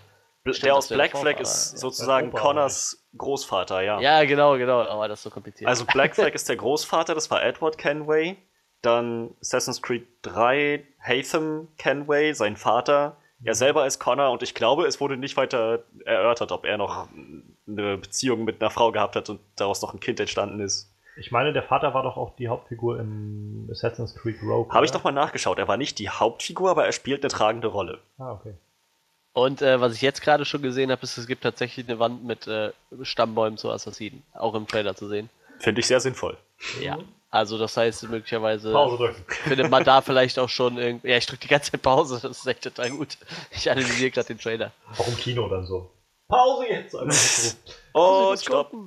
Also, ich äh, habe jetzt erstmal so viel rausgefunden, dass Macbeth war mit Michael Fassbender und auch Marion Cotillard auch Hm. noch. Also, ne? Und momentan 80% bei Rotten Tomatoes. Ich, wenn das noch weiter Okay. aufgeht, kann ich auch sagen, wie weit. Ah. Ähm, 167 Reviews counted, 134 fresh und 33 rotten. Also solider Film. Ja. Fresh, gut, ja, ganz solide. Das ist doch schön zu hören. Und mit den gleichen Schauspielern halt auch wieder. Das ist irgendwie eine schöne. Also, gibt mir irgendwie Hoffnung, dass da ein Team hintersteht, die irgendwie gut miteinander klarkommen. Ähm, ich glaube, damit haben wir das dann erstmal im Sack und können weitermachen mit unserem Talking Head on Walking Dead. Ja, mit Season Final. So schnell ist so eine halbe Staffel wieder rum. Habe ich mir auch gedacht. Das, das ging echt schnell. Ich meine, das waren jetzt, das waren jetzt acht Folgen, acht Wochen. Und es kommt mir nicht so lange vor. Zwei Monate. Zwei Monate, ja. Ja. Weiß noch, wie ich rumgeschrieben habe. Oh mein Gott, ja, mein Lieblingscharakter ist noch am Leben. Wie schön zu hören. Das ist, als wäre es gestern gewesen. Naja. ja, genau, Mid-Season Finale. Ich hatte ja letzte Woche die Folge nicht gesehen, habe das äh, dann schnell aufgeholt. Daher werde ich jetzt mal ein bisschen genauer auf die letzten beiden Folgen eingehen und dann nochmal einen Abschluss, also sozusagen Halbzeitresümee für die Staffel Ja. durchnehmen. Also, äh, ich fange mal erstmal an bei Sing Me a Song, die Folge, die letzte Woche fertig gewesen ist, sozusagen die letzte vor dem Mid-Season-Finale. Es war so eine typische von dieser Staffel 7 Folgen. So, so halt eine Folge, in der schon etwas passiert, aber die Hauptstory, sage ich mal, die, die große zentrale Handlung nicht wirklich vorankommt. Mhm. Genauso eine Folge war das. Es ging in erster Linie um Karl, aber es wurden auch andere Charaktere gezeigt. Es war mehr oder weniger so, dass diese Form der Episoden, mal der ein Charakter, mal der andere im Fokus von Episode zu Episode, mal ein anderer Charakter, ähm, das wurde da quasi nochmal alles zusammengeführt. Also es war mehr oder weniger so, dass die ersten, also Episode 1 bis 6 waren die vorbereitenden Episoden.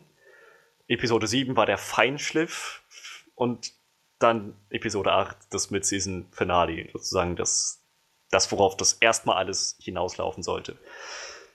Genau. Also Sing Me a Song zeigt eine ganze Menge Karl und sehr viel Negan. ah, genau wie Episode 8 eigentlich auch. Es bleibt dabei, dass er ein sehr eindimensionaler Charakter ist. Er geht mir unglaublich auf die Nerven mit seinem Getue. Klar, ich hab's verstanden. Er pfeift ganz viel und behandelt seinen Baseballschläger wie eine Frau. Ist, Botschaft ist angekommen, okay? War abgesehen davon, dass mir, dass mir das auf die Nerven geht.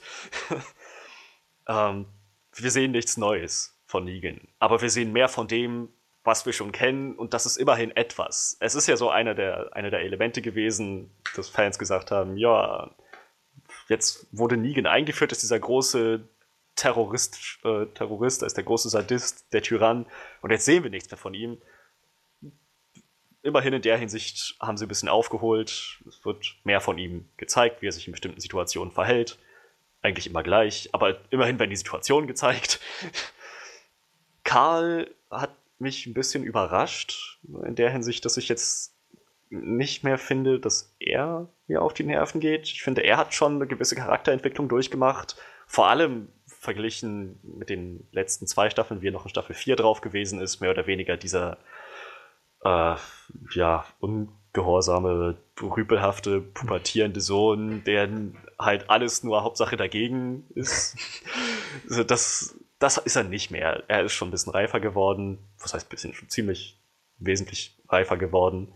Interessant zu sehen, wie sich auch er im Kontrast zu seinem Vater verhält mit der ganzen Situation mit den Saviors.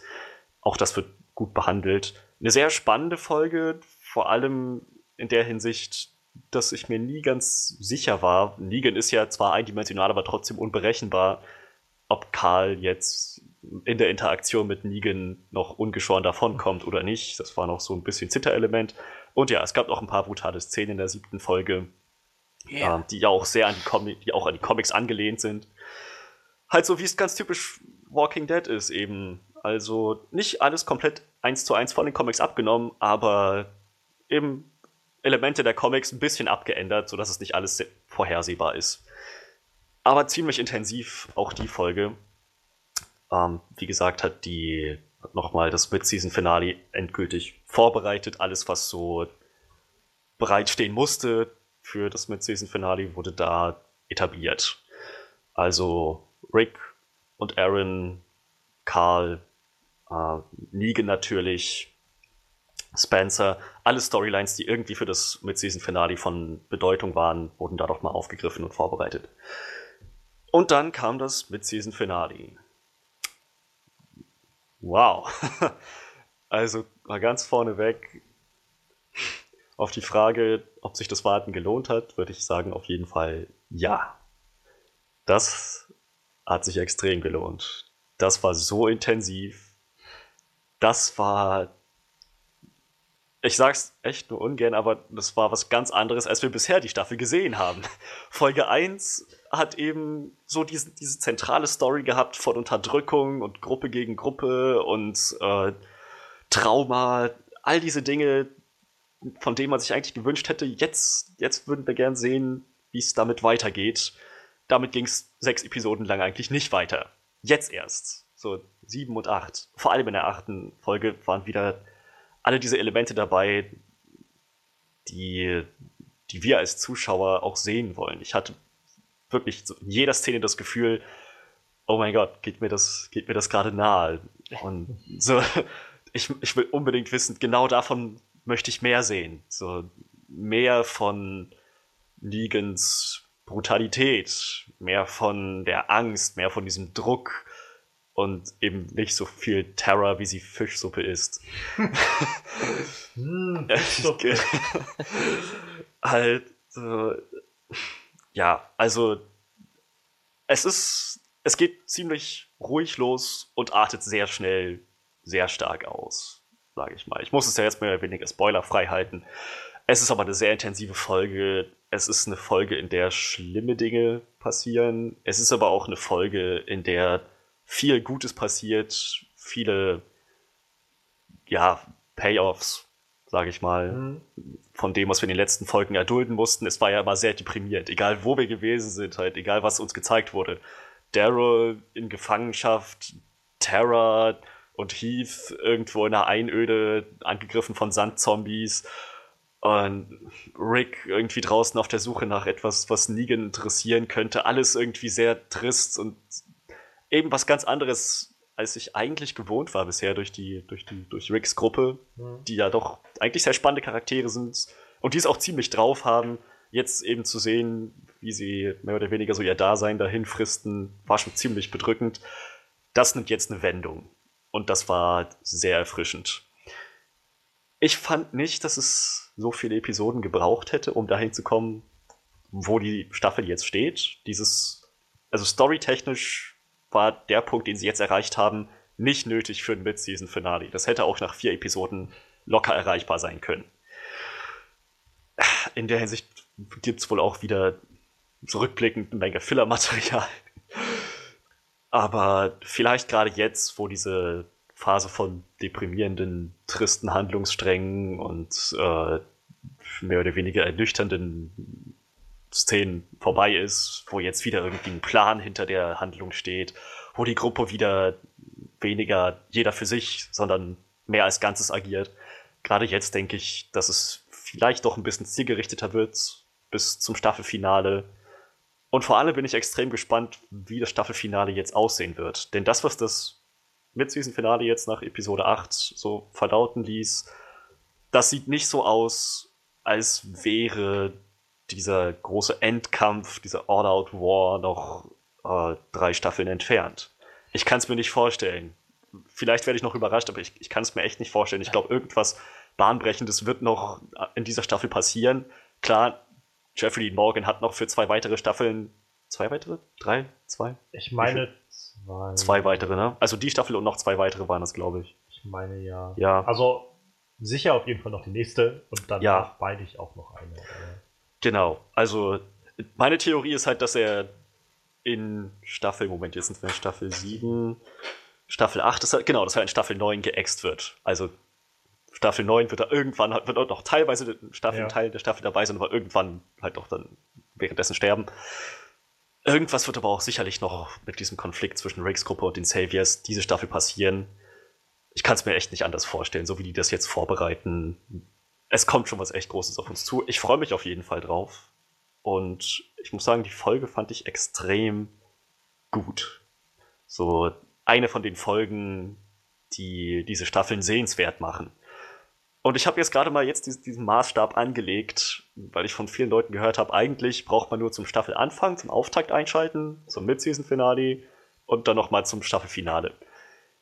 Kann ich so nicht ganz bestätigen. Wie gesagt, ein paar, es hätte schneller gehen können, aber ähm, ich, ich, finde gerade, wenn man die Episoden nicht gesehen hat, die zwischen dem Staffelauftakt und Staffel und äh, Folge 8 jetzt äh, gekommen sind, gerade wenn man die nicht gesehen hat, dann hat man nicht das Gefühl in dieser Folge von, dass sich das Warten gelohnt hat, dass sich jetzt bestimmte Handlungsstränge, bestimmte Spannungsbögen, bestimmte Szenen jetzt ausgezahlt haben, eben jetzt mal was ganz anderes zu sehen in dieser Folge. Daher schon insgesamt noch insgesamt sehenswert, die Staffel. Ich meine nicht Folge für Folge, aber insgesamt immer noch sehenswert. Auf jeden Fall. Das ist doch schon mal ein Lichtblick, glaube ich, für Walking Dead Fans. Also, ähm, ich kann immer nur so die, weil ich es nun selbst nicht gucke, ich kann immer bloß so die Reaktion dann lesen im Nachhinein, was so diese, die Fangemeinde oder auch wie die Kritiker darauf reagieren. Und ähm, also ich glaube, fast bei allen wurde jetzt das Staffel, äh, das Mid-Season-Finale so ein bisschen besser aufgenommen als, naja, vieles von dem Rest. ähm, ich glaube nicht alle waren so, dass sie gesagt haben, das war jetzt irgendwie wieder mit so eine grandiose Folge, sondern ich glaube, im Schnitt waren auch viele, die gesagt haben, ja, war jetzt eine gute Folge, so wie die Folge auch in der Vorwoche. Ähm, ich kann es halt so nicht beurteilen, aber ich frage mich halt, also ich bin halt gespannt, wie das dann jetzt nach den Mid-Season Finals weitergeht, so mit den Zuschauerzahlen. So. Also, wenn mhm. sie es jetzt wirklich geschafft haben, sag ich mal, wieder ihr Boot wieder auf Kurs zu bringen, sag ich mal, so auf das, was halt die Leute sehen wollen oder so. Naja, also, sie haben sich halt irgendwie in der letzten, in der bisherigen Staffel irgendwie dann doch sehr, glaube ich, was jedenfalls die Quoten angeht, ziemlich ins Bein geschossen. So. Das wurde von Woche zu Woche weniger. Ich glaube, die Sing Me a Song war die erste Folge, wo es wieder also nach oben ging, aber halt auch nur so um, ich glaube, 500.000 oder 700.000 Zuschauer oder sowas. Also ich glaube, der schwächste Stand war, glaube ich, die 10, äh, die, die Folge äh, 6, meine ich. Ähm, die hatte halt 10,4 Millionen Zuschauer und ich meine dann Sing Me a Song hatte 10,48 oder so und die jetzt hat auch irgendwie 10,5 oder sowas gehabt, also mit diesem Final. Vielleicht wenn man dann überlegt, so das Staffelfinale hat 17 Millionen Zuschauer gehabt. Ich meine, das ist Finale, okay. Genau, ist ein Finale. Staffelauftakt, ja. Staffel, ja. Aber, aber, das Finale wird auch noch mal, denke ich mal, ja. viele haben. Sowieso, jetzt, ich bin, ich bin auch sehr gespannt, wie die, die Zahlen jetzt beim Mid-Season-Finale aussehen. Ich meine, den Leuten ist bewusst. 10, wie gesagt, ich glaube 10, 10, 5 oder so waren die jetzt. Achso, das ist jetzt für die Staffel, für Folge Also ich, ich schaue nochmal bei, bei Wikipedia, da waren die schon, standen die schon drin. Ähm, ist natürlich, es ist Wikipedia, also da ist jetzt natürlich keine sehr, sehr, ähm, sehr, sehr äh, fixierte äh, Datensammlung, aber es stand auf jeden Fall vorhin schon da. Ich frage mich nämlich, ich meine, klar, Staffelauftakt, jeder wollte wissen, wie der Cliffhanger ausgeht, das war 10,58. 10,58, okay. Also 100.000 mehr als in der Vorwoche. Naja, das ist doch schon mal etwas. Also klar, Staffelauftrag wollten alle sehen, wie der Cliff Cliffhanger ausgeht. Das haben sie sich künstlich geschaffen, diese Zuschauerzahl, mehr oder weniger. Ja. Ähm, und trotzdem denke ich, ich meine, vielleicht ist jetzt genau, wenn sich jetzt bei 10,15,6 oder 7 oder so einpendelt, vielleicht sind das jetzt genau die Leute, sozusagen der, der Kern der Fans, ja. die halt gucken, nicht nur um Cliffhanger aufgelöst zu sehen, sondern einfach, weil ihnen die Serie an sich gefällt. Und entsprechend, dementsprechend, also auch nach, nachdem wie jetzt die Folge geendet ist, geendet, geendet, geendet ist, geendet ist, ja. Geendet ist, ist schon richtig, ja, okay. Nachdem wie jetzt die Folge geendet ist, mich persönlich interessiert es wahnsinnig, wie es in der nächsten Folge weitergeht. Also auch da kann ich mir vorstellen, dass wieder die Zuschauerzahlen ein bisschen, bisschen ansteigen. Ich möchte halt nur am, am, Ende der Staffel nicht das Gefühl haben, ja, die einzig inhaltlich relevanten Folgen waren 1, 8, 9 und 16. Wenn man die gesehen hat, kann man sich den Rest komplett klemmen. Das wäre unschön. Das wäre äh, äh, wahrhaftig unschön, glaube ich. Auf so einer Note möchte ich es aber nicht enden lassen. Die Folge 8 war echt gut. Ich meine, okay, die, die, Reaktion war anscheinend nicht so berauschend, aber ich fand, die war grandios. Also ich glaube, ähm, viele der ähm, viele der Reaktionen waren halt, wie gesagt, so, ja, war halt ganz gut dafür, dass halt, naja, was wir so sonst gesehen haben in der Staffel. Ähm, ich glaube, also bei Collider eine Review war vor allem, also die war eher negativ, wo er halt meinte, dass viele der, ähm, ich habe es bloß überflogen, deshalb kann ich das auch nicht so ganz genau sagen, aber ich glaube, es ging da vielfach darum, dass, ähm, naja, viele der, der Charakter, Charaktere oder auch welche der interessanten Charaktere, so wie Carol oder so, jetzt glaube ich dann so ein bisschen, bisschen außen vor gelassen wurden in dem Staffelfinale oder so, in dem Mid-Season Final und ähm, so, so einige Sachen irgendwie nur so, so halbherzig irgendwie aufgelöst wurden. Also ich habe es jetzt halt nicht mehr so genau im Kopf, aber ich weiß, der, der Satz, abschließende Satz war halt so ein The Walking Dead ist die beste Serie, die wir im Fernsehen haben, nur irgendwie stellte sich in, seit Anfang dieser siebten Staffel nicht so wirklich so an, als wäre es das. Das kann ich nachvollziehen. Und ich glaube, das ist halt mit ein Grund, warum, ähm, warum das so einigen Leuten auf die Nerven geht, so ein bisschen mit Walking Dead. Also, ähm, die dann irgendwann einfach sagen, ja gut, weißt du was, ich glaube, ich muss mir das jetzt nicht mehr angucken, weil irgendwie kriege ich halt nicht mehr das, was ich mal früher davon gewohnt war. Ich muss auch sagen, es ist schon ein ziemlich heftiger Kontrast zu Staffel 1. Staffel 1 war so unglaublich spannungsgeladen von Anfang bis Ende. Das war einfach nur mhm. ein, eine, ein durchgehender Spannungsbogen.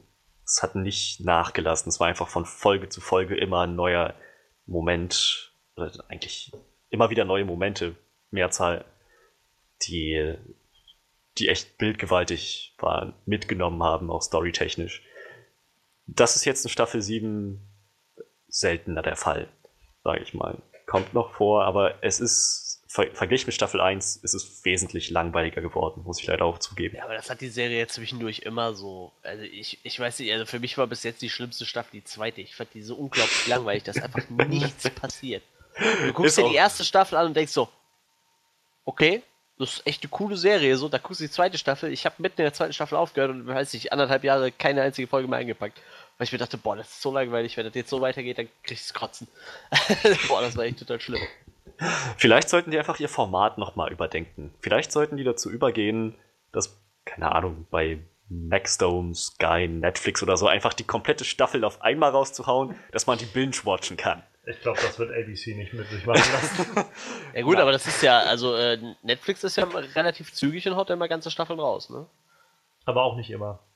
Also ich ähm, hatte jetzt die sechste Staffel, die kam jetzt so am Stück. Ja, nee, das ja schon, aber ich meine zum Beispiel bei ähm, Penny Dreadful war es so, dass sie auch Woche für Woche eine neue Folge Ja, das stimmt, manchmal machen die das. Amazon macht das auch das, manchmal. Das ist halt, glaube ich, auch abhängig davon, wenn das halt, also wenn da auch noch irgendwelche ähm, TV-Studios mit drin hängen. Und ich meine halt, Penny Dreadful war auch irgendwie mit Showtime zusammen eine ähm, Co-Produktion, also und ähm, naja, ich denke mir ich dann auch jedes ja auch Mal, wenn ich das lese, äh, dann kann ich auch weiterhin Fernsehen gucken. So. Ja. Ich, ich hole mir eigentlich so, so, so ein Ding wie Netflix oder so, weißt du, weil, weil ich einfach so, so ein Serienkonsument ja, bin, der einfach so Staffeln am Stück gucken will. Und Netflix macht sogar bei, bei äh, Netflix eigenen Produktionen, habe ich jetzt schon gesehen. Aber ich also, meine, letztendlich kannst du ja selbst bei Netflix, also selbst bei diesen Serien, die so wöchentlich eine neue Folge kommt, da kannst du ja dann trotzdem, wenn die durch sind, immer noch alle Folgen auf einmal gucken. Ja, klar. Und nicht wie im Fernsehen, wo du dann irgendwie, Fall. naja, da muss ich halt warten, bis es wieder von vorne losgeht. Ja, ähm, ja.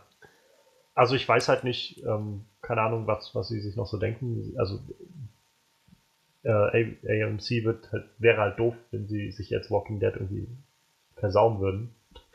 Und ich glaube, wie gesagt, immer noch 10,5 Millionen Zuschauer, das ist immer noch eine unfassbar große Zahl an Zuschauern. Solange es nicht noch weiter fällt. Aber ich glaube, allein dieser Trend bisher wird denen schon so ein bisschen zu denken gegeben haben, dass sie vielleicht wieder was anderes machen sollen, weil der Trend war irgendwann mal, dass es wirklich von Folge zu Folge aufwärts ging und nicht abwärts.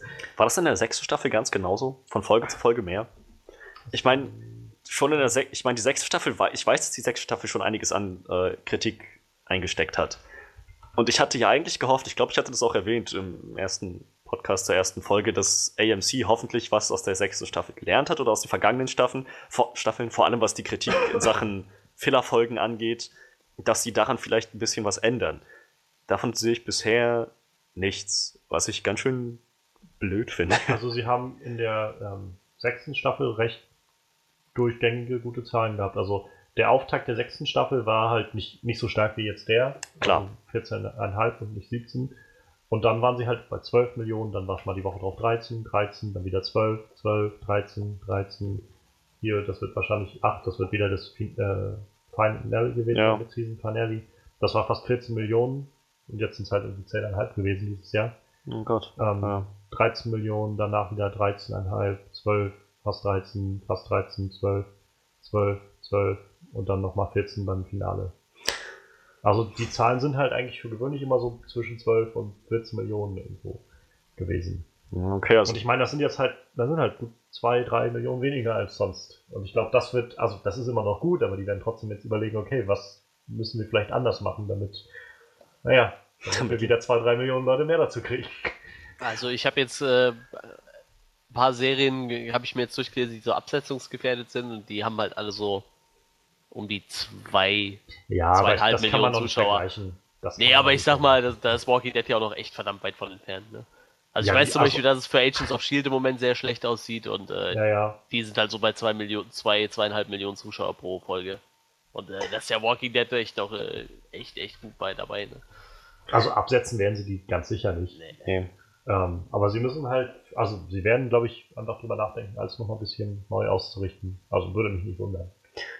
Ich hoffe es. Das Ding ist bloß, ich habe gerade ein ziemliches Déjà-vu. Ich habe doch genau dasselbe am Anfang der Staffel gesagt. Ich hoffe jetzt, lernen sie aus ihren Fehlern und machen mal was anders, aber machen sie ja nicht. Es sind halt immer noch irgendwie ein Viertel der Folgen sind echt hammermäßig gut. Und der Rest ist so, ja, das war jetzt mehr oder weniger unterhaltsam. Mal gucken, was nächste Folge so passiert. Läuft die Folge immer noch. Ja. ja.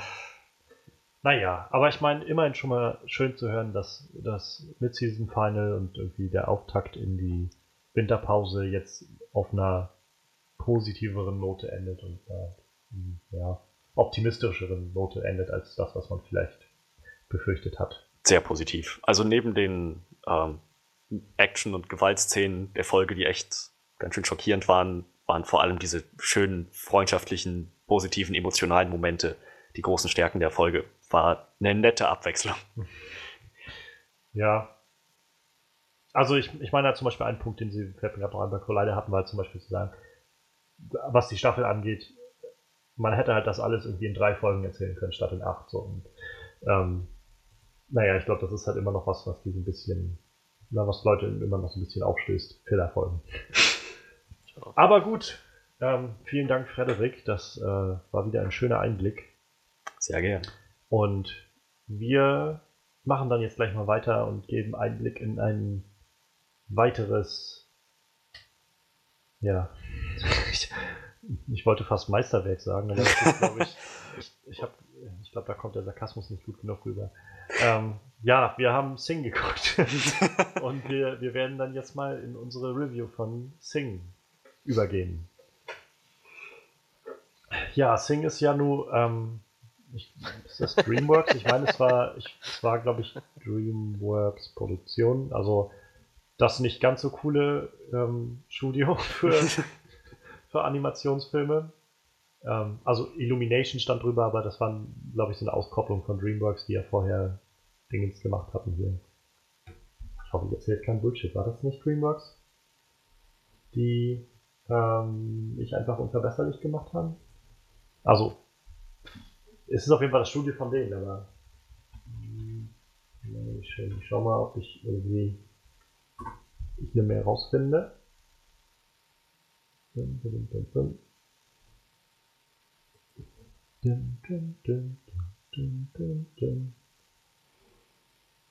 Ah, nee. Uh, Illumination Entertainment ist eine Untergruppe von Universal Studios. Mhm. Also nicht DreamWorks.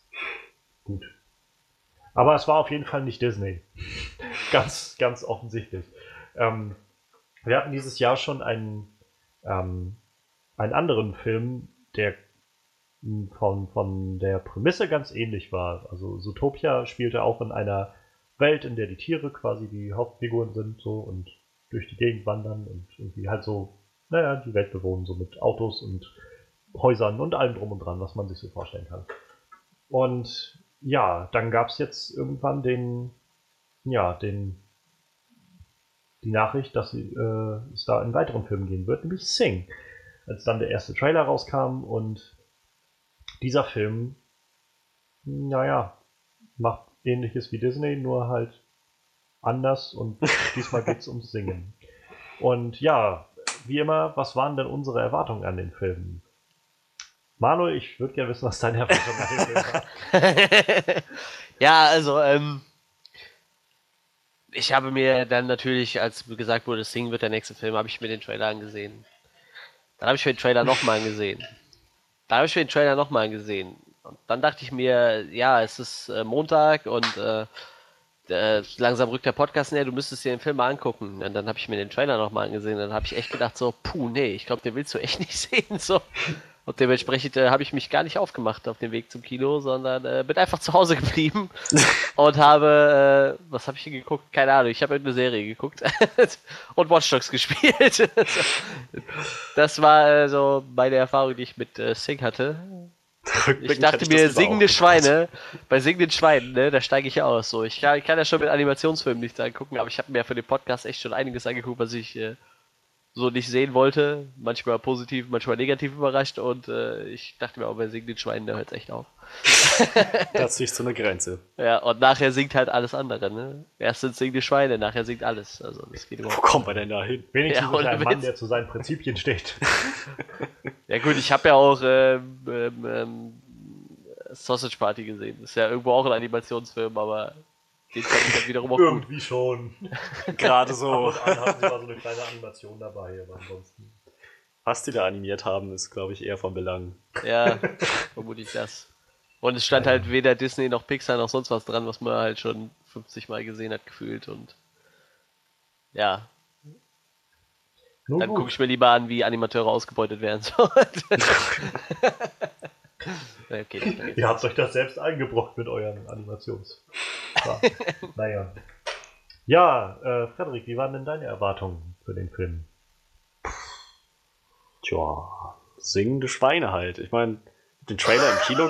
ich habe den Trailer im Kino gesehen. Ich meine, ich meine, ich meine es jetzt gar nicht so negativ. Ich habe den Trailer im Kino gesehen und dachte, ja, das äh, ist ein Film animiert mit Musik und vielleicht ist da auch eine ganz nette Story drin verpackt. Es wirkte halt, naja, nicht wie irgendwas, was wir noch nicht gesehen hätten. Einfach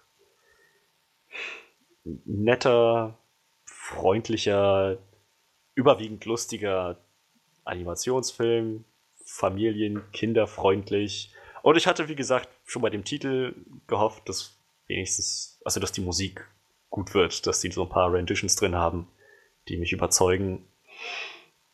Ja, ansonsten, es ist eben naja, ein familientauglicher Animationsfilm. Was, was erwarten, was, ich erwarte da prinzipiell nicht viel ja. in Sachen Story oder Plot und Charakterentwicklung oder so halt irgendwie unterhaltsam und dass es mich ein bisschen interessiert und mitnimmt, so in die Richtung. Das hatte ich erwartet und der Trailer hat auch das irgendwie versprochen, fand ich. Ja. Also mir geht's mh, hm, ähnlich, glaube ich. Also ich habe den Trailer, glaube ich, aber zu Hause das erste Mal gesehen, aber trotzdem, ich habe halt auch irgendwie gedacht, so ja, das ist, sieht so nach so einem typischen Familienfilm aus, so hm. sieht auch, glaube ich, so nach so einer typischen Sache aus, die eben nicht Disney machen würde, so mit irgendeiner so Show im Zentrum des Ganzen oder so. Disney hat ja dann doch meistens irgendwie so ein bisschen, naja, irgendwie emotionalere Themen im Zentrum des Ganzen so. Und ich habe mich natürlich sofort an Zootopia zurückerinnert gefühlt. Ich habe den halt gesehen am Anfang des Jahres und ich fand Zootopia wirklich, wirklich verdammt gut. Ähm, naja, und dann, dann gerade was mich irgendwie bei diesem ersten Trailer so überzeugt hat, also warum ich dann gedacht habe, das ist cool, war halt die Musik. Also diese ja. singenden Schweine, um es nochmal aufzugreifen. Aber auch die anderen Tiere irgendwie da zu sehen. Also diese Szene mit dieser Schnecke, die da auf dem Mikrofon sitzt und da irgendwie uh, Ride like the wind. Ja. Ride like the wind. Das war so, wo ich gedacht habe, das ist so, so absurd irgendwie gerade. Das ist einfach echt, echt schön, so echt witzig. Und hm. das war halt, wo ich auch dann gedacht habe, so, wenn der ganze Film so ist, dann, dann reicht mir das irgendwie schon. So. Also ja. ich erwarte jetzt halt nicht, wie bei e, eben wieder Zootopia, dass es da eine echt tiefe Story mit einer tiefen Botschaft gibt, die mich da jetzt irgendwie erreicht und, und mich so irgendwie sehr bewegt oder so. Ich habe einfach erwartet, so, okay, das wär, wird einfach wahrscheinlich so zwei Stunden witzig sein. So. Mhm. so, so eine kleine Fahrt irgendwie mit, mit so ein paar Songs und ein paar lustigen Tieren und dann der Voicecast sah halt auch irgendwie ziemlich interessant aus. Also Matthew McConaughey als diesen kleinen Koala da und ähm, Scarlett Johansson als dieses Stachelschwein und ich gedacht habe, ja, ist doch irgendwie, oh, also auf jeden Fall nett, so glaube ich, wird das Ganze. Ja. Und dann habe ich halt im Nachhinein dann auch, als der Film, glaube ich, anlief, in Amerika, war das, ich glaube, der lief in Amerika schon an, oder? Ja, der lief in Amerika schon an glaube ich. Auf jeden Fall hatte ich halt so ein paar erste Reaktionen irgendwie gehört gehabt aus äh, Amerika und ich dachte so, das, das hört sich doch gar nicht mal so schlecht an, was ich da jetzt. Also, war jetzt auch kein, yay, der beste Animationsfilm aller Zeiten oder des Jahres oder so. Es war einfach nur so ganz, ganz okayer Film, irgendwie so Familienfilm. Ja. Wie gesagt, das war dann auch so meine Erwartung, wie so, das wird bestimmt witzig so. So ein bisschen wie Ice Age oder so. Das ist, glaube ich, auch von dem gleichen Studio. So dieses, man geht rein und hat jetzt einfach so ein bisschen Spaß so. Ja. Wobei ich der, der, der erste Ice Age-Film, ich fand, der hatte schon eine gewisse emotionale ja, Tiefe. Ja. So, die letzten nicht mehr so sehr.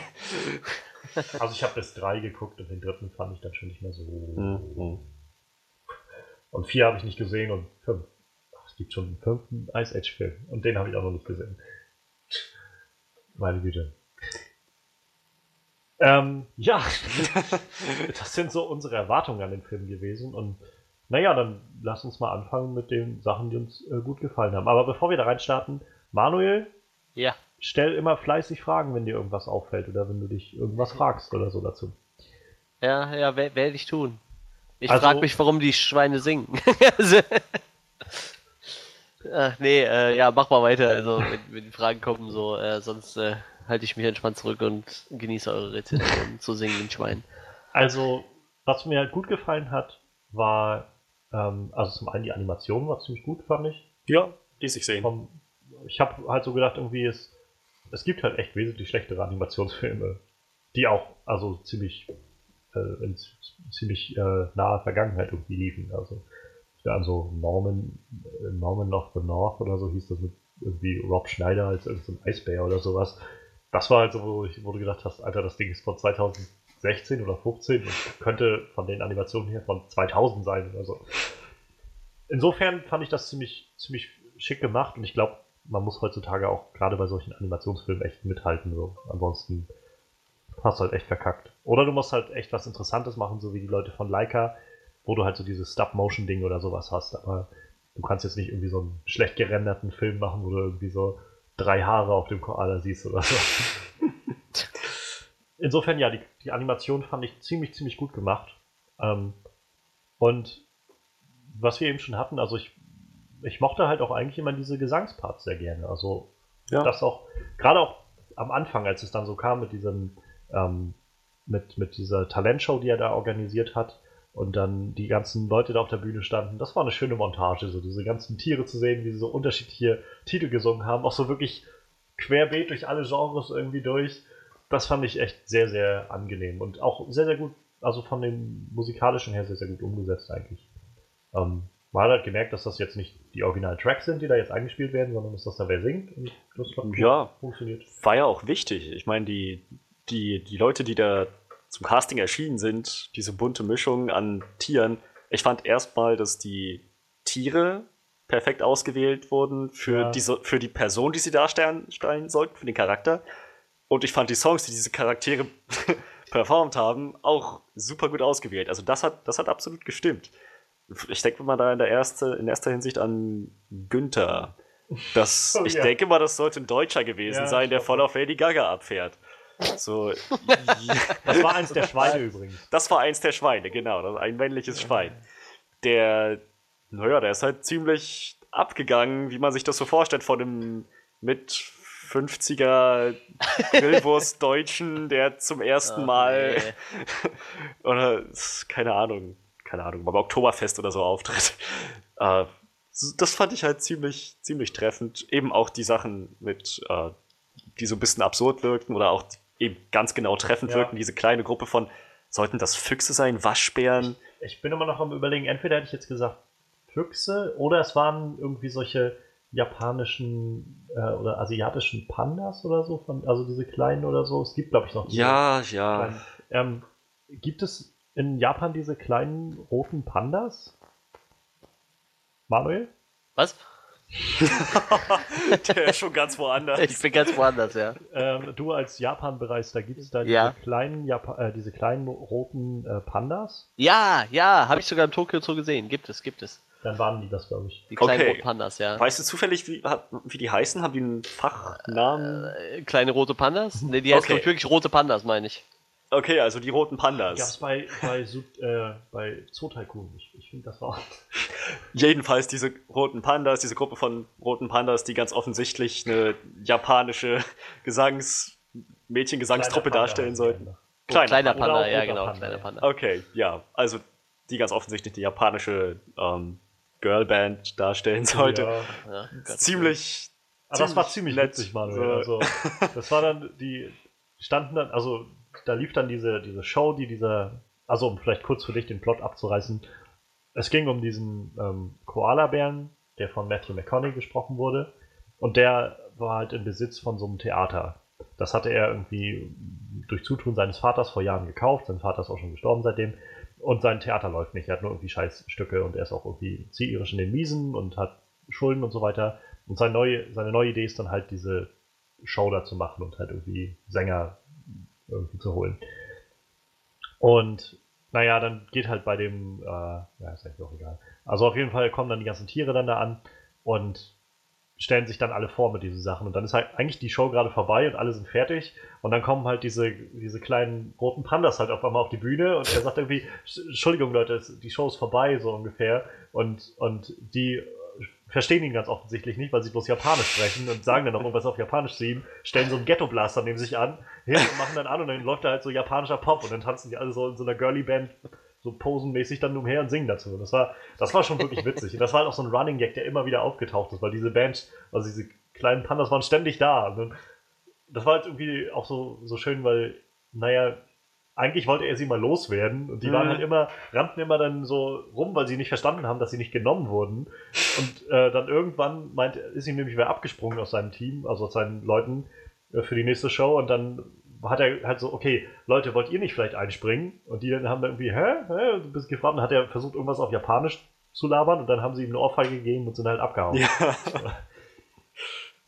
Das war halt irgendwie doch schon, schon ziemlich guter Running Gag. So generell, es gab halt so ein paar wirklich gute Gags, wo ich auch echt lachen musste, wo es auch so eine, eine schöne Situationskomik manchmal war. Also ich mochte diesen Moment sehr gerne, ähm, wo, wo äh, das erste Mal quasi in diesem Rehearsal einmal vorstellen sollten, was sie jetzt schon gemacht haben in der letzten Woche oder in den letzten paar Tagen oder so, was sie gelernt haben.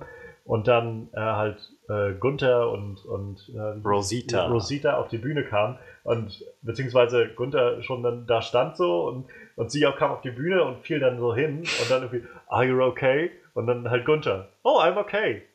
How are you? Das war so, dieses How are you? Das war irgendwie so schön so als auf den Kopf gedreht. Das hat mir, so, solche Momente haben mir gut gefallen. Da musste ich wirklich lachen. Ja, das stimmt schon.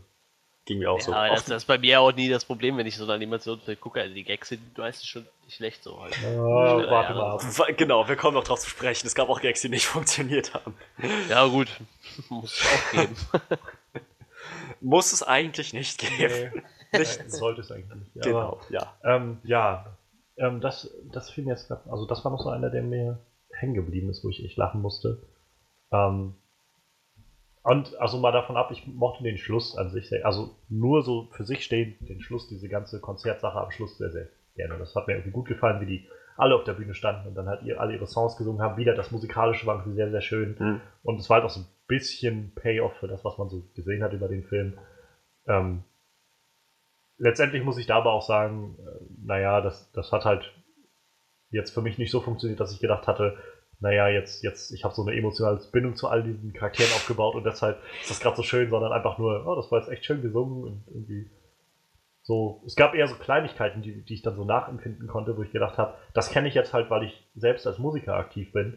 Also allein dieses Gefühl, ähm, bin wie jetzt die Mina, diese Elefantendame, die war, also war halt so eine Elefantendame, die sehr, sehr ähm, sehr, sehr, ähm, wie sagt man, schüchtern war. Mhm. Und sie hat dann halt immer so ab und an, also wollte dann das erste Mal wirklich singen vor Leuten und dann hat sie dann so durch, ähm, über, durch die Toren geguckt und dann so ihre Eltern dann da sitzen sehen oder ihren Opa oder sowas. Was sind so Sachen, wo ich mich dann so selbst zurückerinnert gefühlt habe, wie, also es ist irgendwie schon ein schönes Gefühl, wenn du irgendwo so, so einen Auftritt hast, einen Gig oder was ich was und du siehst, guckst du und siehst dann da, auch wenn gar nicht viele Leute da waren, da zu Anfang, als dieses Konzert losgeht, saßen ja bloß irgendwie fünf Leute da oder so. Ja, die Angehörigen der ja, Teilnehmer genau. halt. Ne? Und allein das war irgendwie schon so, ich dachte, ja, okay, da, das, also da kann ich mich einfach so zurückerinnern, das habe ich halt auch schon so gehabt, diese Momente, wo du dich einfach echt freust, weil du siehst irgendwie, da sind jetzt gerade Leute, die ich, die ich kenne und irgendwie, die mir echt wichtig sind und die sehen das jetzt gleich, was wir machen. So. Und dann ist es vielleicht auch gar nicht so wichtig, wenn gar nicht viele Leute da sind, so, sondern wenn die Leute einfach da sind.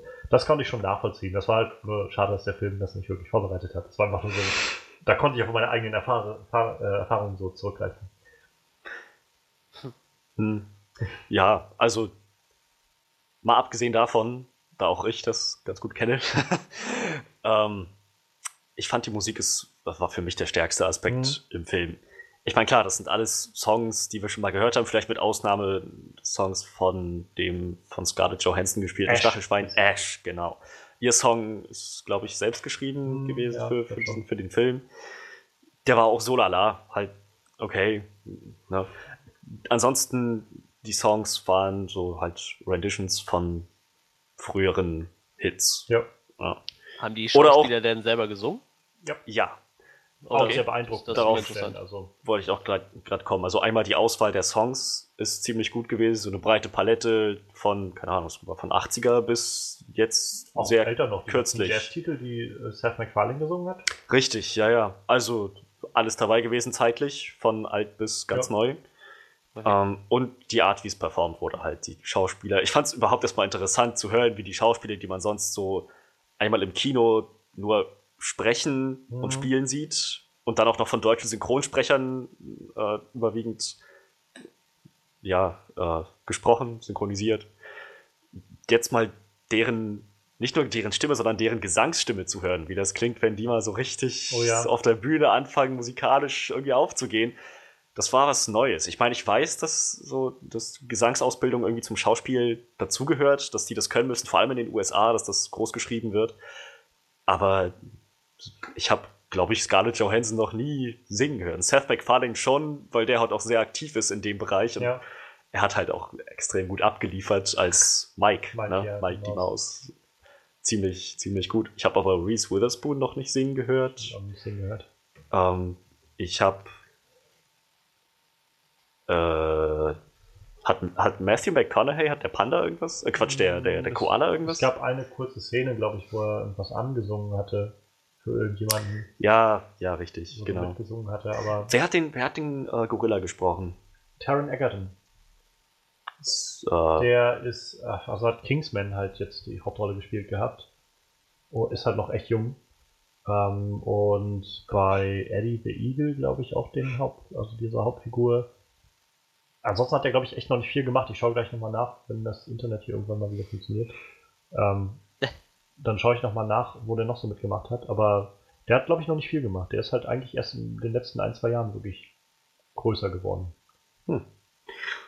Aber auch der, absolut ja. abgeliefert. Sowieso bei, bei solchen, ähm, naja, halt Nachahmungen, Covers, Renditions, wie auch immer man das nennen mag, in Filmen ist halt immer so ein bisschen das Risiko, dass das, das Original minus die Originalstimme ja, ist, plus ja. eine andere Stimme.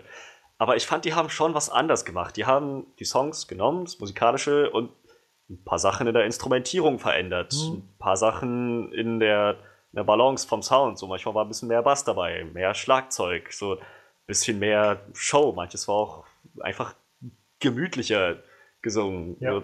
Das haben sie schon ganz gut gemacht. Also ein Cover sollte ja, soweit ich weiß, nicht original mit ersetzter Stimme sein. Es sollte schon ein bisschen was. Ist immer, also finde ich immer schön, wenn es das nicht einfach nur ist. Ja, eben. Äh, ich auch.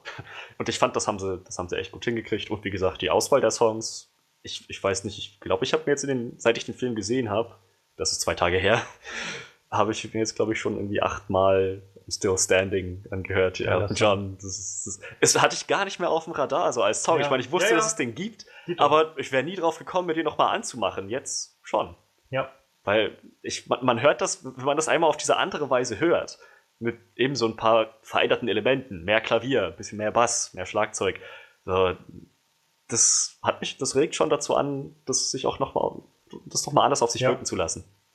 Ich fand halt auch sehr schön, also wir haben ja quasi mittendrin immer noch mal so ein, zwei Szenen gehabt, wo wir gesehen haben, wie die jetzt noch geprobt haben und so für ihre Stücke und so. Wo ich gedacht habe, dass, also da haben wir ja schon gesehen, wie, wie Taron Egerton da, also der Gorilla, ähm, wie er dann quasi schon probiert hatte, dieses, diese Ballade da zu singen am Klavier, ja. was auch schön klang, aber wo man gemerkt hat, er schafft es jetzt ja nicht auf dem Klavier irgendwie das zu spielen und so, bla bla. Aber wo ich gedacht habe, okay, das wird wohl so sein Ding sein, so, ne, dieses, was man so kennt, irgendwie dieser Singer-Songwriter-Typ, der so die Ballade singt. Und als er dann halt auf die Bühne kam und dann wurde das Klavier rausgeschoben, habe ich jetzt echt schon gedacht, oh, jetzt, na, also nicht schlimm, aber jetzt kommt halt diese Ballade. Ja. Und dann haut er da so und dann geht dim, dim, dim, und dann wo ich, wow, das ist Elton John. Ja. Das ist, das ist echt clever, jetzt da Elton John einzubauen. So, genau das, was man, also ich habe es nicht erwartet, dass es da kommt und dann so, na klar, da war es so offensichtlich irgendwie. Ein Typ an einem Klavier, das ist doch, was liegt näher als Elton John?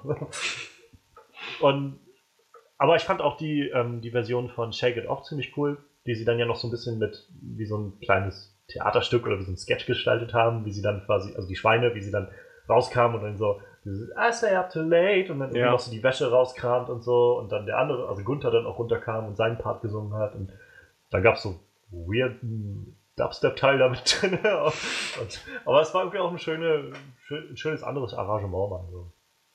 fand ich. Ähm, ja. Und dann, was haben wir noch gehabt? Ash, also ich fand den Song von Scarlett Johansson, also ich hatte Scarlett Johansson vorher schon mal gehört, ich fand, die hat sogar irgendwie eine eigene Band oder so. Oh. Oder mal irgendwie ein Album gemacht oder irgendwie sowas, also die hat schon musikalisch schon mal was gehabt, aber auch nicht mega erfolgreich oder so. Ähm, ich fand den Song ganz nett, so. Aber ja, war jetzt halt auch nichts, nichts herausragendes, wie du schon meintest, so. War halt, war, ja, war okay. Wirkte halt wie so ein, wie so ein zugeschneiderter Popsong. Genau, ja. Ähm, dann hatten wir halt den, den Gorilla, ich habe seinen Namen jetzt schon wieder vergessen. Johnny. Genau, Johnny. Ähm, und dann aber auch Mike, also ich meine, Seth MacFarlane hat da gut das Arschloch raushängen lassen mit der Rolle, ja. aber singen kann er ja nun mal. Das also, kann er ja. Und das fand ich halt auch echt, auch wieder so ein Gag, der irgendwie schön funktioniert hatte, wie er dann da irgendwie gesungen hat, so I did it my way und dann siehst du halt diese Katze auf, auf, der anderen Seite, wie sie im Fernseher sitzt und die ihm da vorhin noch vorgejammert, oh mein Gott, er kann es wirklich so gut so. und am Heulen ist, weil das so schön ist. So, wo ich gedacht habe, ja, das ist, irgendwie ist das auch nett so. Ja. Hätte ich aber gar nicht erwartet, ehrlich gesagt, dass gerade Seth MacFarlane den Arschloch-Charakter spielt. Oh, mich hat es nicht gewundert, muss ich, muss ich sagen. Also, ich habe so gedacht, das passt, irgendwie passt es schon. Keine Frage, dass er das kann, aber ich dachte echt, die, ich habe ich hab mir diese Maus so als den Außenseiter vorgestellt, der eben noch so auf diese mehr oder weniger ältere Musik steht, so halt Swing und Jazz ja. und, und, so, und, solche Balladen, der halt, naja, so der, der uncoole mehr oder weniger ist, aber naja, das, das war ja der Player schlechthin. Also. Schön arrogant. Man hat auch sofort gehört, dass es Seth MacFarlane ja. ist. Irgendwie so ein, ein paar Worten so. Genau, so, so eine Mischung zwischen Brian äh, aus Family Guy und äh, Quagmire aus Family Guy. halt auch mit diesem Rhode Island ja, Ostküstenakzent. Genau. So leicht hochgepitcht war die Stimme dann noch ja. wegen dem Mausding, aber ansonsten sofort irgendwie gedacht, wow, das ist doch Seth MacFarlane. Mhm. Sehr schön, ja. Gute Sprecher haben sie sich halt Ja, auf jeden Fall. Ich habe die ganze Zeit bei Eddie, bei dem Schaf, habe ich immer die ganze Zeit überlegt, wer ist denn das? Die Stimme kommt dir so bekannt vor. Und kurz vor Ende fiel es mir ein, so, ja, das ist äh, John C. Reilly, genau der war das. Und, hm. ähm, bei, also ich muss tatsächlich gestehen, bei Scarlett Johansson fiel es mir erst nach dem Film dann auf, also bei den Credits, wo ich gedacht habe, natürlich, das war Scarlett Johansson. Er hat ja auch eigentlich so eine sehr markante Stimme. So. Ja. Dieses leicht raue so und tiefe eher für eine Frau. Reese Witherspoon wäre mir jetzt nicht aufgefallen, aber die habe ich halt auch noch nicht so oft so Englisch reden hören, also live, sag ich mal, gehört. Deshalb fiel es mir jetzt nicht so direkt auf. Im Nachhinein dann auch so, wo ich gedacht habe, ja, gut, stimmt kommt hin. Und umso beeindruckender, wo ich dann gedacht habe, okay, sie hat das auch noch alles selbst gesungen. Sehr, sehr schön. Sehr cool. Mhm. Das stimmt, das hat sie auch ganz gut gemacht. Ansonsten, ja, wie gesagt, Nick Offerman war so, ich gedacht habe, warte, wen hat er denn gespielt? Und dann, okay, er hat den Ehemann von Rosita, also von dem Schwein gespielt. Der hat ja auch irgendwie bloß fünf Wörter gesagt in dem ganzen Film oder sowas. Immer so, äh, okay, Schatz, oder irgendwas aus die Richtung. Aber ich habe ihn nicht wiedererkannt. Ich halt auch nicht. Also er hat schon halt ein bisschen was gesagt. So Same as every day ja. oder so. Ich, ich sing beautiful. Aber ich hatte es nicht auf diese nee. Ron nee, nee, Art gesagt. Ron Swanson, nee. Das, das stimmt, das hat er nicht gemacht. Das war so, ja, hat man, hat man nicht so gleich raushören können. Same viel, as every day, honey. Ja. das hat er eben nicht gemacht. Ja. Ach, vielleicht sollte man einfach den Film nochmal nehmen und da immer so Ron Swanson äh, Dialog einfach, oder Monolog so reinschneiden an diese Stelle. Hätte was. Ähm, ich habe tatsächlich Leslie Jones noch erkannt, die die Mutter von Mina gesprochen hat. Also war jetzt kein großer Charakter, nur so, wo ich dir, also einfach dadurch, dass ich viel SNL gucke, also immer viele Sketche davon angucke und sie halt SNL-Schauspielerin ist. Und bei Ghostbusters hatte sie auch die eine gespielt jetzt, ähm, die schwarze. Ähm, und die hat auch eine sehr markante Stimme für dich, habe ich dann auch erkannt, wo ich sagte, oh, das ist doch Leslie Jones, ja. Ähm, ja, also ich glaube, wir können es irgendwie auf jeden Fall darauf bringen, dass sie einen ziemlich guten Voicecast drin hatten. Das hatten sie, ja. Äh, wie, wie, wie war das mit den äh, Songs? Also, ihr habt den auf Deutsch gesehen, ne? Also nee, auf Englisch. Englisch. Ihr habt den auf Englisch gesehen? Ja. Hm. Aber im Deutschen haben sie wahrscheinlich dann auch die nur die Sprachsequenzen auf Deutsch gemacht und den Gesang dann wahrscheinlich von den ich, englischen Original. Ich kann mir nicht vorstellen, genommen, dass ne? sie den Gesang auf, auf, Deutsch gemacht haben. Ich stehe immer noch besser als je zuvor. ja, wer weiß. Hätte mich jetzt interessiert. Ja, aber ich glaube es nicht. Also das kann ich mir nicht vorstellen. Nicht in unserer heutigen Zeit. Also vielleicht vor 20, 30 Jahren, wo man irgendwie noch alles ins Deutsche übersetzt hat, so gezwungen. Aber ich glaube, in der heutigen Zeit, wo ja auch viele Leute diese Songs einfach kennen. So. Oder sie haben die deutschen Sprecher die Titel auf Englisch singen lassen. Oder, oder ich, ich muss sagen, der Glashäufer Umlauf. Genau. My Way. Ich würde echt fast schon bezahlen, um mir diese Katastrophe anzuhören. And I did it my way. I did it my way. Sehr schön. Ähm, ich fand auch also ich fand es auch irgendwie vom Voicecast her und jenseits von den, ähm, von den Gesängen fand ich auch irgendwie sehr schön, Matthew McConaughey mal wieder zu hören. So. Auch hat er auch so eine unglaublich markante Stimme. Ja, er kennt mal wieder. Und ähm, er hat sein Bestes gegeben, seinen Akzent ja, so halt zurückzufahren. Ja, man hat ihn ab und an gehört. ja, ich. ja. Aber es war schon doch deutlich weniger als in manchen anderen Filmen, wo er es so richtig raushängen lässt. Gerade in Stellen, wo es ein bisschen emotionaler wurde und wo seine Stimme, wo er seine Stimme ein bisschen zurücknehmen musste, weil er niedergeschlagen war, ja. ging er halt in dieses ein bisschen nuschlige, so ein bisschen ja. zurück halt.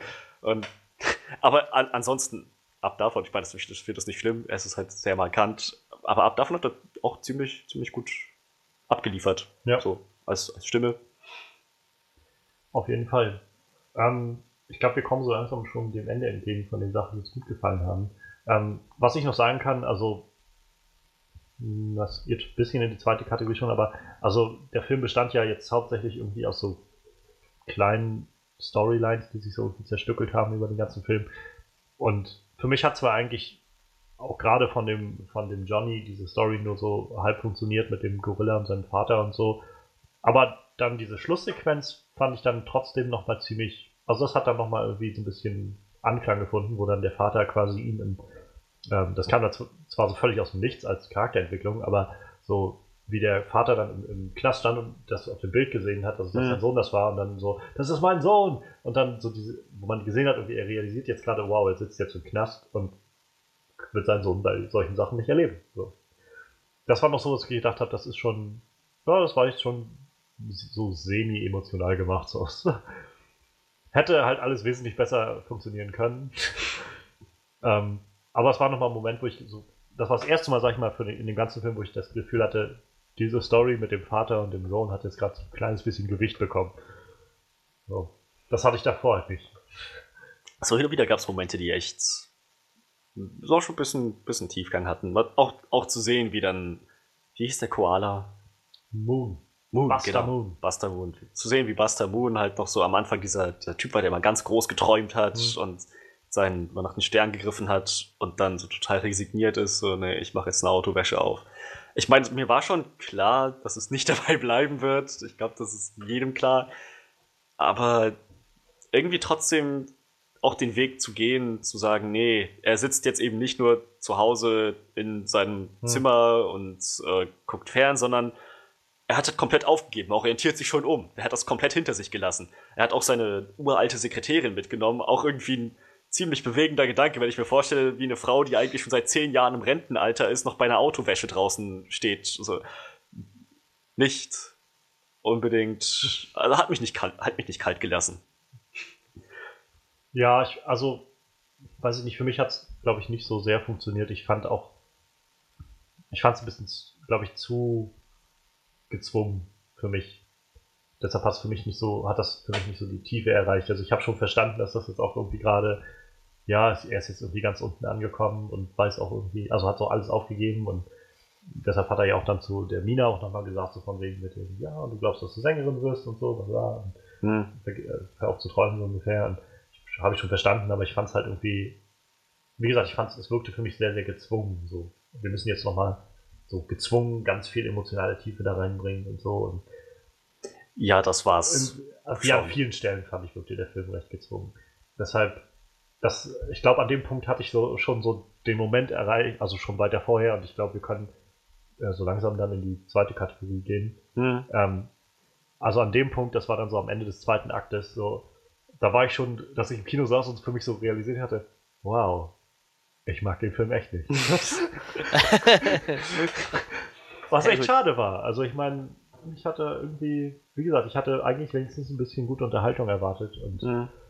wie gesagt, die erste, also der Anfang war schon so, wo ich gedacht habe, es, es holpert gerade so ein bisschen, so mit, mit dieser ganzen Geschichte um Buster Moon und so. Und dann kam aber irgendwann diese, diese Audition-Sequenz, wo ich gedacht habe, okay, jetzt kommt der Film, glaube ich, so ein bisschen in Fahrt. Jetzt kommt so dieser, dieser Humor rein und das ein bisschen Spannung und Spaß und so. Und dann brach das aber auch schon wieder ab durch so einige Gags, die da reinkamen, also mit diesem Büffel, der dann auf die Schnecke getreten ist und dann der Furzen von der Bühne gerannt ist oder so. Ja. Wo ich gedacht habe, warte, was, was guck, warum ist das jetzt gerade da? Also es gibt nicht mal einen Grund, warum das jetzt gerade passiert. Es ist einfach nur, wow, wir machen ein paar Poop-Jokes da rein. Ja, unbedingt.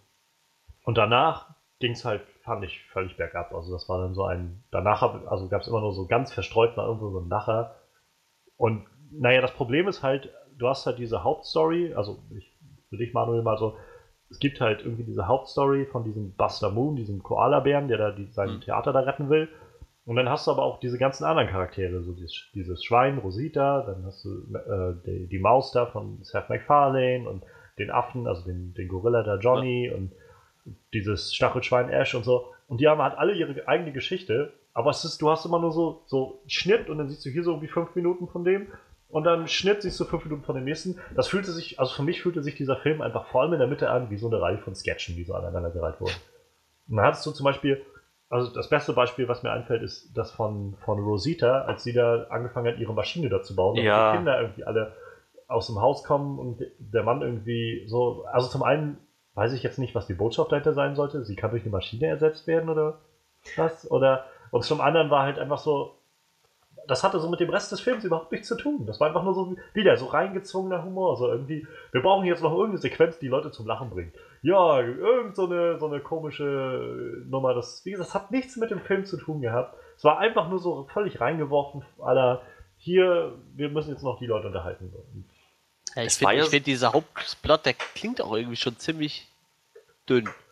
Also ich fand der Hauptplot, ganz am Anfang habe ich mich so ein bisschen erinnert gefühlt, als es dann hieß, so das Theater muss zugewacht werden und so, und er meinte, ich muss eine große Show abziehen, habe ich mich halt echt an die Muppets erinnert gefühlt, weil das war der Plot ja, vom gut, ersten Muppets-Film. Also von dem neuen, von dem Reboot, den ja, das ja, war, wo es darum ging, stimmt. sie wollten das Theater wieder aufbauen und da mussten sie halt eine große Show abliefern, wo sie halt irgendwie Sponsoren kriegen und Geld einsammeln und so weiter. Das war irgendwie der Plot des Ganzen. Nur, ja, lief das irgendwie alles nicht so ich fand der Plot, ich habe den Plot letzten Endes auch mal ein bisschen anders betrachtet. Also klar, das, das, das obere Ziel war halt, dass Buster Moon sein Theater rettet. Andererseits stand aber auch die, diese endgültige Performance im Mittelpunkt. Also ja. letzten Endes die Show, die das Theater retten sollte, die auf die Beine zu stellen, das war auch ein zentraler Aspekt. So, eigentlich, die einzelnen Stories waren nichts, was wir nicht schon mal gesehen hätten. Das war halt alles sehr klischeehaft. Der der Sohn, der in seiner Krimi-Familie nichts zu tun haben will, die Ehefrau, die sich unterfordert fühlt und nicht beachtet wird, äh, das Teenie-Girl, das von ihrem Freund mehr oder weniger wie Abfall behandelt wird und der dann mit einer anderen durchbrennt ja. und so. Halt alles ziemlich klischeehafte Stories. Das Interessante war für mich dann halt zu sehen, wie all diese klischeehaften Stories irgendwie damit interferieren, also damit in dem im Weg steht oder auch dem irgendwie letzten Endes dienen können, ein großes musikalisches Projekt auf die Beine zu stellen. Weil all diese, all diese Leute, die halt so ihre kleinen klischeehaften Probleme hatten, mussten ja trotzdem noch dieses Konzert auf die Beine stellen. Das, das fand ich noch gerade so interessant, aber die Stories an sich halt extrem klischeehaft und wie du meintest auch manchmal einfach komplett ins Leere laufend. Denn die Sache mit Rosita, um darauf nochmal zurückzukommen, mit der Maschine, das hätte so viel Potenzial gehabt, gerade diesen Konflikt darzustellen zwischen gestresste und unterforderte, also nicht respektierte ja. Hausfrau und dann halt noch dieses musikalische Hobby zu haben, wie sie beides unter einen Hut bringen will, was, dass sie vielleicht eins fürs andere opfern muss und so. Nee, sie baut sich eine Maschine und gegessen ist die Sache. Das ist die Lösung aller Probleme, so ex machina. Halt, das fand ich, das fand ich echt weggeschmissen. Und schade. Ja, auf jeden Fall. Und Ich weiß, also ja, ich fand das halt irgendwie ganz nett so mit dem, also auch dieser Gedanke, also der Schlussgedanke an, in der letzten Szene war halt auch irgendwie nett, dieses, wir machen das jetzt einfach nur für die Musik und für das, ne, für dieses Gefühl auf der Bühne zu stehen und dass wir halt irgendwie für uns selbst das abliefern können, das ist ja irgendwie schon gut. Aber wenn man halt den ganzen Film, also die ganze erste Hälfte des Films damit aufzieht zu sagen, wir müssen dieses Theater retten. Und dann noch mit dieser unglaublich komplexen Hintergrundgeschichte mit diesem Preis, von der eigentlich 1000 Dollar sein sollte und dann auch immer 100.000 Dollar war. ähm, und einfach nur damit irgendwie die Leute da dranbleiben oder sowas, dann wurde nicht geklärt, wie das überhaupt laufen sollte, dass er das Geld wieder reinkriegt dafür oder, oder überhaupt, wie das alles sein Theater retten sollte oder nicht. Äh, oder was, weil, also den Eindruck, den ich erhalten hatte, war ja, dass er eigentlich an dem Punkt, wo wo er die Leute schon aussortiert hat, dann ja schon das Preisgeld vergeben wollte oder sowas und dann nur den Flyer gesehen hat und deshalb sagte, oh, äh, ihr, ihr, müsst erstmal nach Hause gehen und kommt dann morgen wieder oder sowas. Und äh, keine Ahnung, so, diese Sachen waren halt alles, was es so un, keine Ahnung, so unfokussiert irgendwie gemacht hat. Und, und das, das hat halt dazu geführt, dass ich dann zum Schluss zum Beispiel auch gedacht habe, ähm, ja, schön, jetzt, jetzt steht ihr alle da, aber irgendwie ist es auch, natürlich, jetzt kommt gleich irgendwie noch die, irgendwer kommt jetzt gleich in die Ecke und wird dann wahrscheinlich das Ganze auflösen. Das war dann diese alte Dame da, mhm. die dann gesagt hat, ja, weißt du was, ich spendiere dir das ganze Ding hier. Ähm, aber es war jetzt schon irgendwie ziemlich, also ich fand es halt ziemlich schwachsinnig so an sich. Und das, das frustriert mich halt einfach so ein bisschen. Ich meine, ich, ich erwarte nicht viel Logik von so einem Film. Ja, eben. Ich bin auch gerne bereit, da immer ein Auge zuzudrücken, aber ich bin halt weder wirklich gut unterhalten worden davon, noch habe ich das Gefühl gehabt, dass der Film halt wusste, wo er eigentlich hin will mit dem Ganzen. Und also ich weiß nicht, zum Beispiel auch dieser Moment, als sie dann alle bei ihm da aufgetaucht sind vor seinem äh, vor, vor, äh, vor seinem Poolhaus oder wo er dann da gewohnt ja. hatte. Und da meinten irgendwie, Mr. Moon, wir müssen weitermachen und so, die große Show und so, was ich gedacht habe.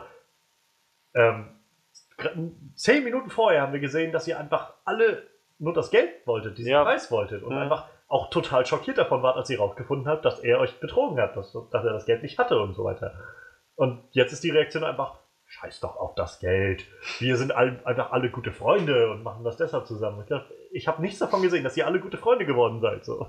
Das ist halt gerade das Ding, das an sich als Element einzubauen, dass sie erstmal sauer sind, dass es das Geld halt wie versprochen ja. nicht gibt, aber dann letzten Endes doch irgendwie äh, die gemeinsame Arbeit, die Freundschaft und so weiter halt doch noch zu schätzen wissen.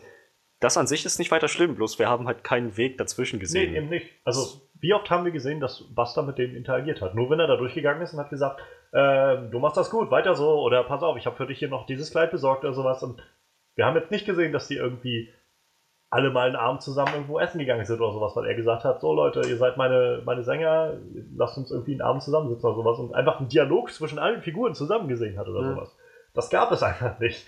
Ich meine, kann ja sein, gerade wenn sie halt so eine Vorgeschichte haben, dass sie dann erstmal angepisst sind, weil das, weil das Geld nicht da ist ja. und dann nach Hause gehen und dann erstmal denken, ja, Moment, eigentlich ist das Geld nicht das Einzige, was hier mit ja. dem Punkt steht und nochmal zurückkommen. Das wäre okay gewesen, aber naja. Und gleichfalls kann ich halt, glaube ich halt nicht, dass irgendeiner der anderen Charaktere Buster Moon so gut kannte, zu sagen, irgendwie, also so gut kennengelernt hat über den Film, um zu sagen, ja, das, das, ich weiß, das geht denen jetzt echt nahe und so. Und ich weiß, der wollte uns auch eigentlich nicht belügen und es war auch irgendwie alles, der ist einfach in einer schweren Situation gerade oder so. Das hat er jetzt ja niemandem wirklich gegenüber durchblicken lassen, dass er gerade mega in den Schulden ist oder sowas. Mhm. Die einzige, die vielleicht was davon mitbekommen hat, ist halt Mina. Also die Elefantendame. Die hat dann doch am meisten mit ihm zu tun gehabt. Ja. Aber davon ab, fand ich, war das jetzt schon ziemlich, ziemlich schwach so, von diesen Standpunkten her. Mir es mir dann halt auch irgendwie so alles egal war. Das habe ich halt, wie gesagt, irgendwann so mittendrin gedacht habe, so, wow, ich kann den Film gerade echt nicht leiden. So. Es ist mir gerade so egal, was hier alles passiert. So. Ich kann diesen Film nicht leiden. Ja, wie gesagt, wenn wenigstens, wenn wenigstens der Humor gestimmt hätte dann. Wenn ich wenigstens gesagt hätte, ja mein Gott, dann scheiß doch auf diese paar Plotholes. Wenn ich einfach gut unterhalten bin dabei, wie ich viel lachen kann dabei. Hm. So, einfach weil, weil der Humor stimmt. Aber dann haben wir halt ständig diese Gags mit dieser, äh, wie hieß sie? Miss Crawley, war das die, die Sekretärin? Ja. Ähm, und ihrem Glasauge. Das, das hat halt ein, zwei Mal funktioniert und danach fand es nur noch lächerlich, also nur noch lächerlich in einem, in einem nicht guten Sinn. Ich fand, das hat nicht mal einmal funktioniert. Es war, ich meine, klar, Chamäleons können in verschiedene Richtungen gucken und dann haben wir sie gesehen mit ihrem einen Auge, das mehr oder weniger ja. fest auf einen Punkt fokussiert ist. Ich habe mich gefragt, hätten sie nicht sowas machen können, dass sie sagen, sie ist halt schon ein altes Chamäleon, eins ihrer Augen ist irgendwann mal in der Position stecken geblieben, statt ihr halt ein Glasauge zu geben. Meinetwegen soll es ein Glasauge sein, aber das war ja schlimmer als ein Fluch der Karibik. Das kam ja immer und immer wieder. Und ich fand auch schon beim ersten Mal, als das irgendwie ein Mist gebaut hat, da mit dem Drucker oder was ja. war das, das eigentlich dazu geführt hat, dass die, das Preisgeld falsch, falsch ausgedrückt wurde. Das war schon ziemlich an den Haaren herbeigezogen. Ja, und das war auch nicht lustig oder so. Das, das war so, wir brauchen jetzt etwas, um den Plot in Gang zu kriegen. Ja. Dass wir mal ihr Auge rausflutschen. Und ich fühle mich immer so ein bisschen merkwürdig, wenn ich sowas kritisiere, denn letzten Endes denke ich dann immer an die Leute, die sagen, oh boah, ey, es ist ein Kinderanimationsfilm. Da kann doch mal ein Auge rausfliegen. Was erwartest du da für eine Story? Was erwartest du da für einen Plot? Du bist doch ein Arsch. Äh, es war halt ziemlich künstlich und aufgesetzt. So. Und ich meine, dazu muss man sagen, also gerade in solchen Situationen denke ich immer, das ist nicht einfach nur ein Kinderfilm, das ist ein Familienfilm. Und beim besten Willen, Familienfilm sollte auch für Erwachsene ansprechend sein. Und ich meine, wir sind, glaube ich, alle noch gute fünf Jahre vom Erwachsensein entfernt. Aber, Gerade so. Aber ähm, davon ab, also ich, es, es, ist immer blöd, immer zu diesem zu Disney zurückzukommen, aber Disney schafft das nun mal. Also ich meine, wenn ich, wie gesagt, Zootopia, ich fand Zootopia war so ein wundervoller Film. Er war witzig, er hatte Charme, den hatte der Film halt nur so an ganz kleinen Stellen überall mal, wenn die halt gesungen haben. Mhm. Und und trotzdem eine tiefe Botschaft da drin und war trotzdem für Kinder geeignet. Und für Erwachsene auch. Weil man das nämlich schaffen kann, dass sowohl Kinder als auch Erwachsene irgendwie was davon haben. Und ich habe jetzt nicht weiter darüber nachgedacht, aber bei Zootopia gab es sicherlich auch genug Plotholes, die irgendwo natürlich nicht Sinn machen. Das gibt es in jedem Film. Ja. Aber wenn der Film es halt schafft, dich irgendwie so zu begeistern, dass dir das egal ist, darum geht es doch, oder nicht? Und Gott, das hat dieser Film überhaupt nicht geschafft. Nee, auf keinen Fall. Also ich habe wie gesagt, das am traurigsten, weil das war irgendwie die größte, weiß ich nicht, die größte Erwartung, die ich gestellt hatte, war halt eigentlich der Humor. Was ich gedacht habe, wenigstens wird es was zu lachen geben. Und das gab es halt nur, nur, also an ganz, ganz kleinen Stellen. Und das, das war, glaube ich, das, was mich am meisten enttäuscht hat in dem Film. Dass der Plot halt nicht so funktioniert, ja, mein Gott. Irgendwie, so groß viel erwarte ich da jetzt auch nicht. Gar, schon gar nicht bei so einem Film. Aber wenn ich dann nicht mal gut unterhalten bin, dann bleibe ich halt darauf sitzen und denke die ganze Zeit so, wow, jetzt sitze ich hier auf einem ziemlich langweiligen Film. Ja. Und nicht nur, dass er langweilig war, ich fand ihn an vielen Stellen halt gerade in der Mitte auch echt nervig, so wie die Sache mit dem Auge. Mhm. Dachte, oh, jetzt geht das wieder los. Und als dieser, als er sich da auf das Auto geworfen hat zum Waschen, ich, ich konnte da nicht lachen, so. Also, das war, ich wusste jetzt auch nicht, was der Film mir sagen will. Will er mir sagen, soll das jetzt wieder so eine aufheiternde Situation sein oder soll mir das sagen, er ist jetzt wirklich ganz unten angekommen und verkauft sich jetzt irgendwie selbst oder so? Weil irgendwie beides funktioniert nicht so. Also ich hatte, um uns Sachen, saßen ja recht viele Leute und wurde dann auch recht viel gelacht in dieser Szene. Mhm. Ich saß halt da, ich habe so gedacht, ich kann da jetzt echt nicht drüber lachen gerade so. Also am ehesten fühle ich noch irgendwie mit dem mit, so ganz am Rande und denke so, das ist schon echt scheiße irgendwie, wenn du irgendwie einen Tag vorher hatte er noch ein Theater und jetzt ist er da. Irgendwie haben sie sich auch selbst widersprochen. Der hat doch, als sein Theater quasi finanziell ruiniert war und äh, er mit, sein, mit dem, wie hieß sein Schafkumpel? Eddie. Eddie. Und er mit Eddie gesprochen hat, da hat er doch gesagt, so, wir sind jetzt am Tiefpunkt angekommen, das ist die Talsohle. Das Gute daran ist, jetzt kannst du noch aufwärts gehen. Und dann ist das Theater in die Luft geflogen und er hat seine gesamte Unterstützung verloren und seine Crew ist abgehauen und von wegen, es kann nur nach oben gehen. Also, ich habe mich dann echt gefragt, als Eddie nochmal zu ihm kam und gesagt hat, das Gute an der Tal, so halt diese eigenen Worte ja. verwendet hat, dachte ich, gut, okay, ähm, das letzte Mal, als diese Worte gesprochen wurden, ging es ihm noch wesentlich besser als jetzt. Da war er noch Besitzer eines Theaters, jetzt verkauft er seinen Körper für eine Autowäsche. Ja. vielleicht sollte man ein bisschen vorsichtig sein mit so einem Spruch. Das, ich meine, das wäre doch auch schön gewesen, wenn er gekommen wäre. Buster, du weißt doch, wie es heißt. Schlimmer geht's immer. ja, so ungefähr. Das, eigentlich ist das die Botschaft des Films. Wenn du glaubst, es geht nicht mehr schlimmer, dann verkauf erst mal deinen Fellkörper für die Autowäsche. ja, ganz genau. Und also ich verstehe zum Beispiel auch nicht, ähm, wie sie dann, also sie haben ja dann versucht mit dieser, wie hieß sie, Noodles, Nana Noodleman, so hieß sie, die alte ja. Opernsängerin da, mit ihr da irgendwie diese, diese Sponsoren da mit ins Boot zu holen. Aber das war auch echt so, wo ich gedacht habe, also ich habe auch nicht verstanden, wo ihre, ihr Okay auf einmal herkam. Also am Schluss, ja schön, nachdem die da gesungen haben, aber auch davor, als sie sie besucht haben, war das ja so ein, wo sie gesagt hat, irgendwie, ich gebe hier keinem Geld und das ist alles völliger Scheiß. Und dann war das nur so, zum Schluss so ein letzter Satz, naja, aber es ist besser, als alleine irgendwie zu Hause rumzusitzen. Also, ja, ich gucke mir wenigstens ihre Show an und entscheide dann, ob ich ihr Geld gebe oder nicht. Das war so, hä?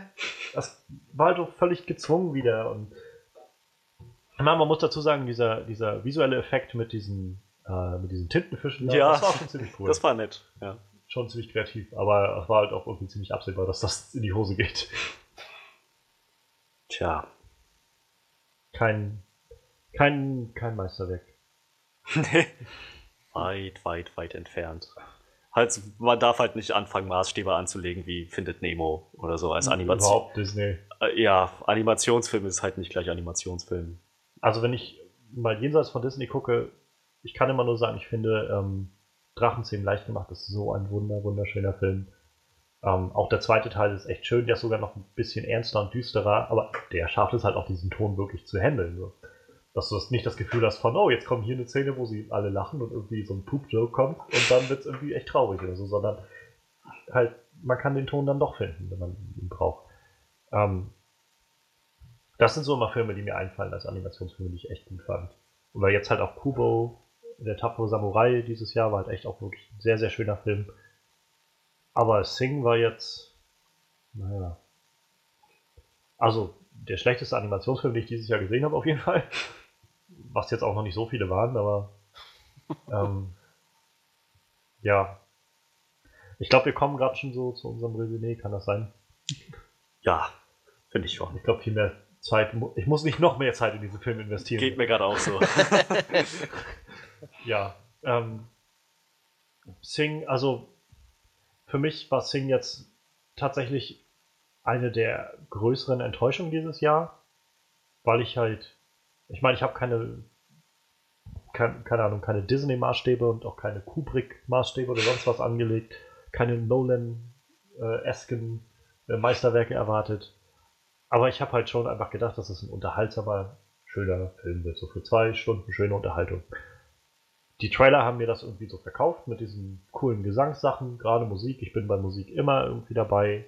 Und gerade wenn halt eine schöne Botschaft dahinter steht, wenn irgendwie Musik Leute verbindet, wenn es darum geht, dass Musik keine Ahnung, Musik sowas ist, was jeden irgendwie berührt und Musik in jedem innewohnt und so. Und ich meine, davon hatte dieser Film Züge, aber vieles wurde auch irgendwie so an diese Casting-Show irgendwie so hinten angestellt und davon ab halt, wenn die Musik, die halt gut gemacht ist, wenn die Musik nicht zu sehen war im Film, war der Film halt großteils einfach, fand ich, sehr langweilig oder eben nervig, weil viele der Gags nicht funktioniert haben und dann so richtig reingezwungen wirkten von von wegen hier, jetzt lach endlich und hab Spaß, während wir irgendwie auf, den, auf die nächste Songnummer hinarbeiten.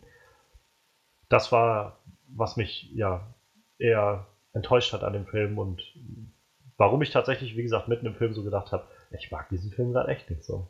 Da, der Schluss hat es nochmal so ein bisschen rausgerissen, weil das halt nochmal schön war, dieses Konzert zu sehen und so. Aber davon ab fühlt sich der Film für mich an wie so eine Reihe von kleinen Sketchen, die irgendwie aneinander gehängt sind und bei denen die meisten Gags nicht funktionieren. Deshalb komme ich zu. Aber gerade nur, weil die Musik so schön noch schön gemacht war, zu 5 von 10. Tja, also würde ich mich äh, direkt anschließen. Das ist. Ja, hat meine Erwartung nicht erfüllt. Die Musik war gut.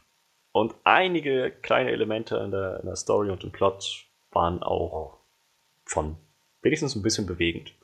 Und dieses, das prinzipielle Thema von viele kleine Leute, jeder mit seinen eigenen Problemen und wie sie letzten Endes trotzdem ein großes Projekt auf die Beine stellen.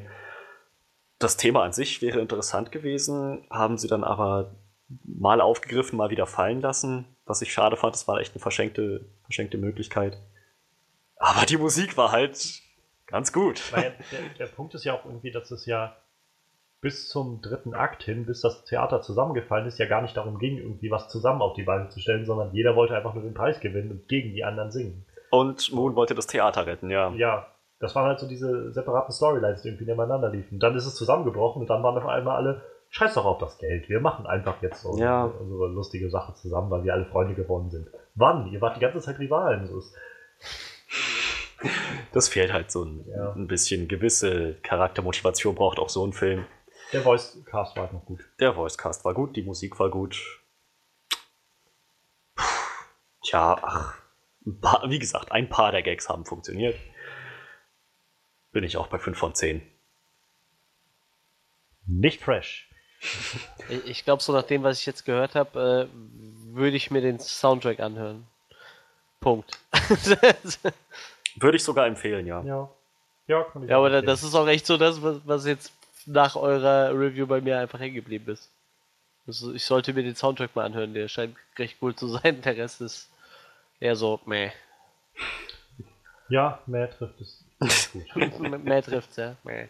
Aber, also ich meine, zum einen irgendwie ein bisschen wieder so eine kleine Antiklimax dafür, dass es unsere 30. Episode ist. Oh Mann. Aber wir gehen morgen Abend zur Vorpremiere von Rogue One. Star Wars Story. Morgen yeah. Abend slash übermorgen extrem früh. also in 14 Stunden fängt unser Film an. Mein Gott. Oh yeah. Kann ich es ja kaum erwarten. Nee, nicht 14 Stunden. Ich wollte gerade sagen 14, nicht eher ich 26? Meine 26, 26 ja. halt zwei mehr, als bis die Uhr einmal bis zur 12 ist.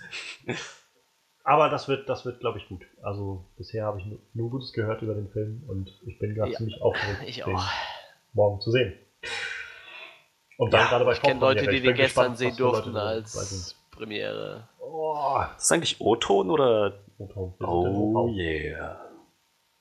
Oh yeah, oh yeah, oh yeah. Alright, alright, alright. Das heißt, wir hören, wir hören James L. Jones. oh yeah. Stimmt. Ach, ich fand das wird eine schöne Sache. Insofern, das wird auch äh, nächste Woche bestimmt eine richtig schöne Episode, wenn wir uns auf Rogue One stürzen können. Ähm, ja, wie gesagt, tut uns leid, dass jetzt der Film diese Woche nicht unbedingt dem einer 30. Episode entsprochen hat. Aber dafür die 31. Man sagt ja immer, die 31 ist besser als die 30. äh, sagen wir mal, das ist akkurat. ja, ähm, das war es insofern von uns. Äh, wir freuen uns, dass noch jemand zugehört hat und Zeit investiert hat. Ähm, ich hoffe, es war interessanter als der Film, Film an sich. Ähm, ja, wir sind nächste Woche wieder da.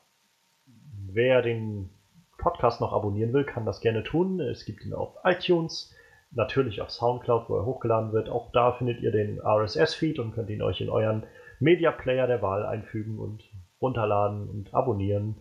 Ähm, außerdem könnt ihr auf die Website von unserem guten Manuel, spaceluchadores.de, da findet ihr auch den Podcast und noch ganz viele andere verrückte Sachen von den Wrestlern from Outer Space. Und ansonsten guckt auch mal bei der ähm, Facebook-Seite vorbei, On-Screen Review. Da gibt es die Podcasts, aber auch einen Haufen an News, was immer so passiert über die Woche hinweg. Auch Zeug, über das wir halt nicht die Zeit haben, immer noch zu reden im Podcast. Insofern, auch das ist immer ein Klick und ein Abo wert. Und jetzt äh, muss ich mich, glaube ich, duschen gehen, weil ich mich immer so dreckig fühle nach solchen Anpreisungen. ähm, wenn ich mich sowieso duschen gehe, also liken und subscriben. naja, wir, ähm, wir bedanken uns und hören uns nächste Woche. Bis dann.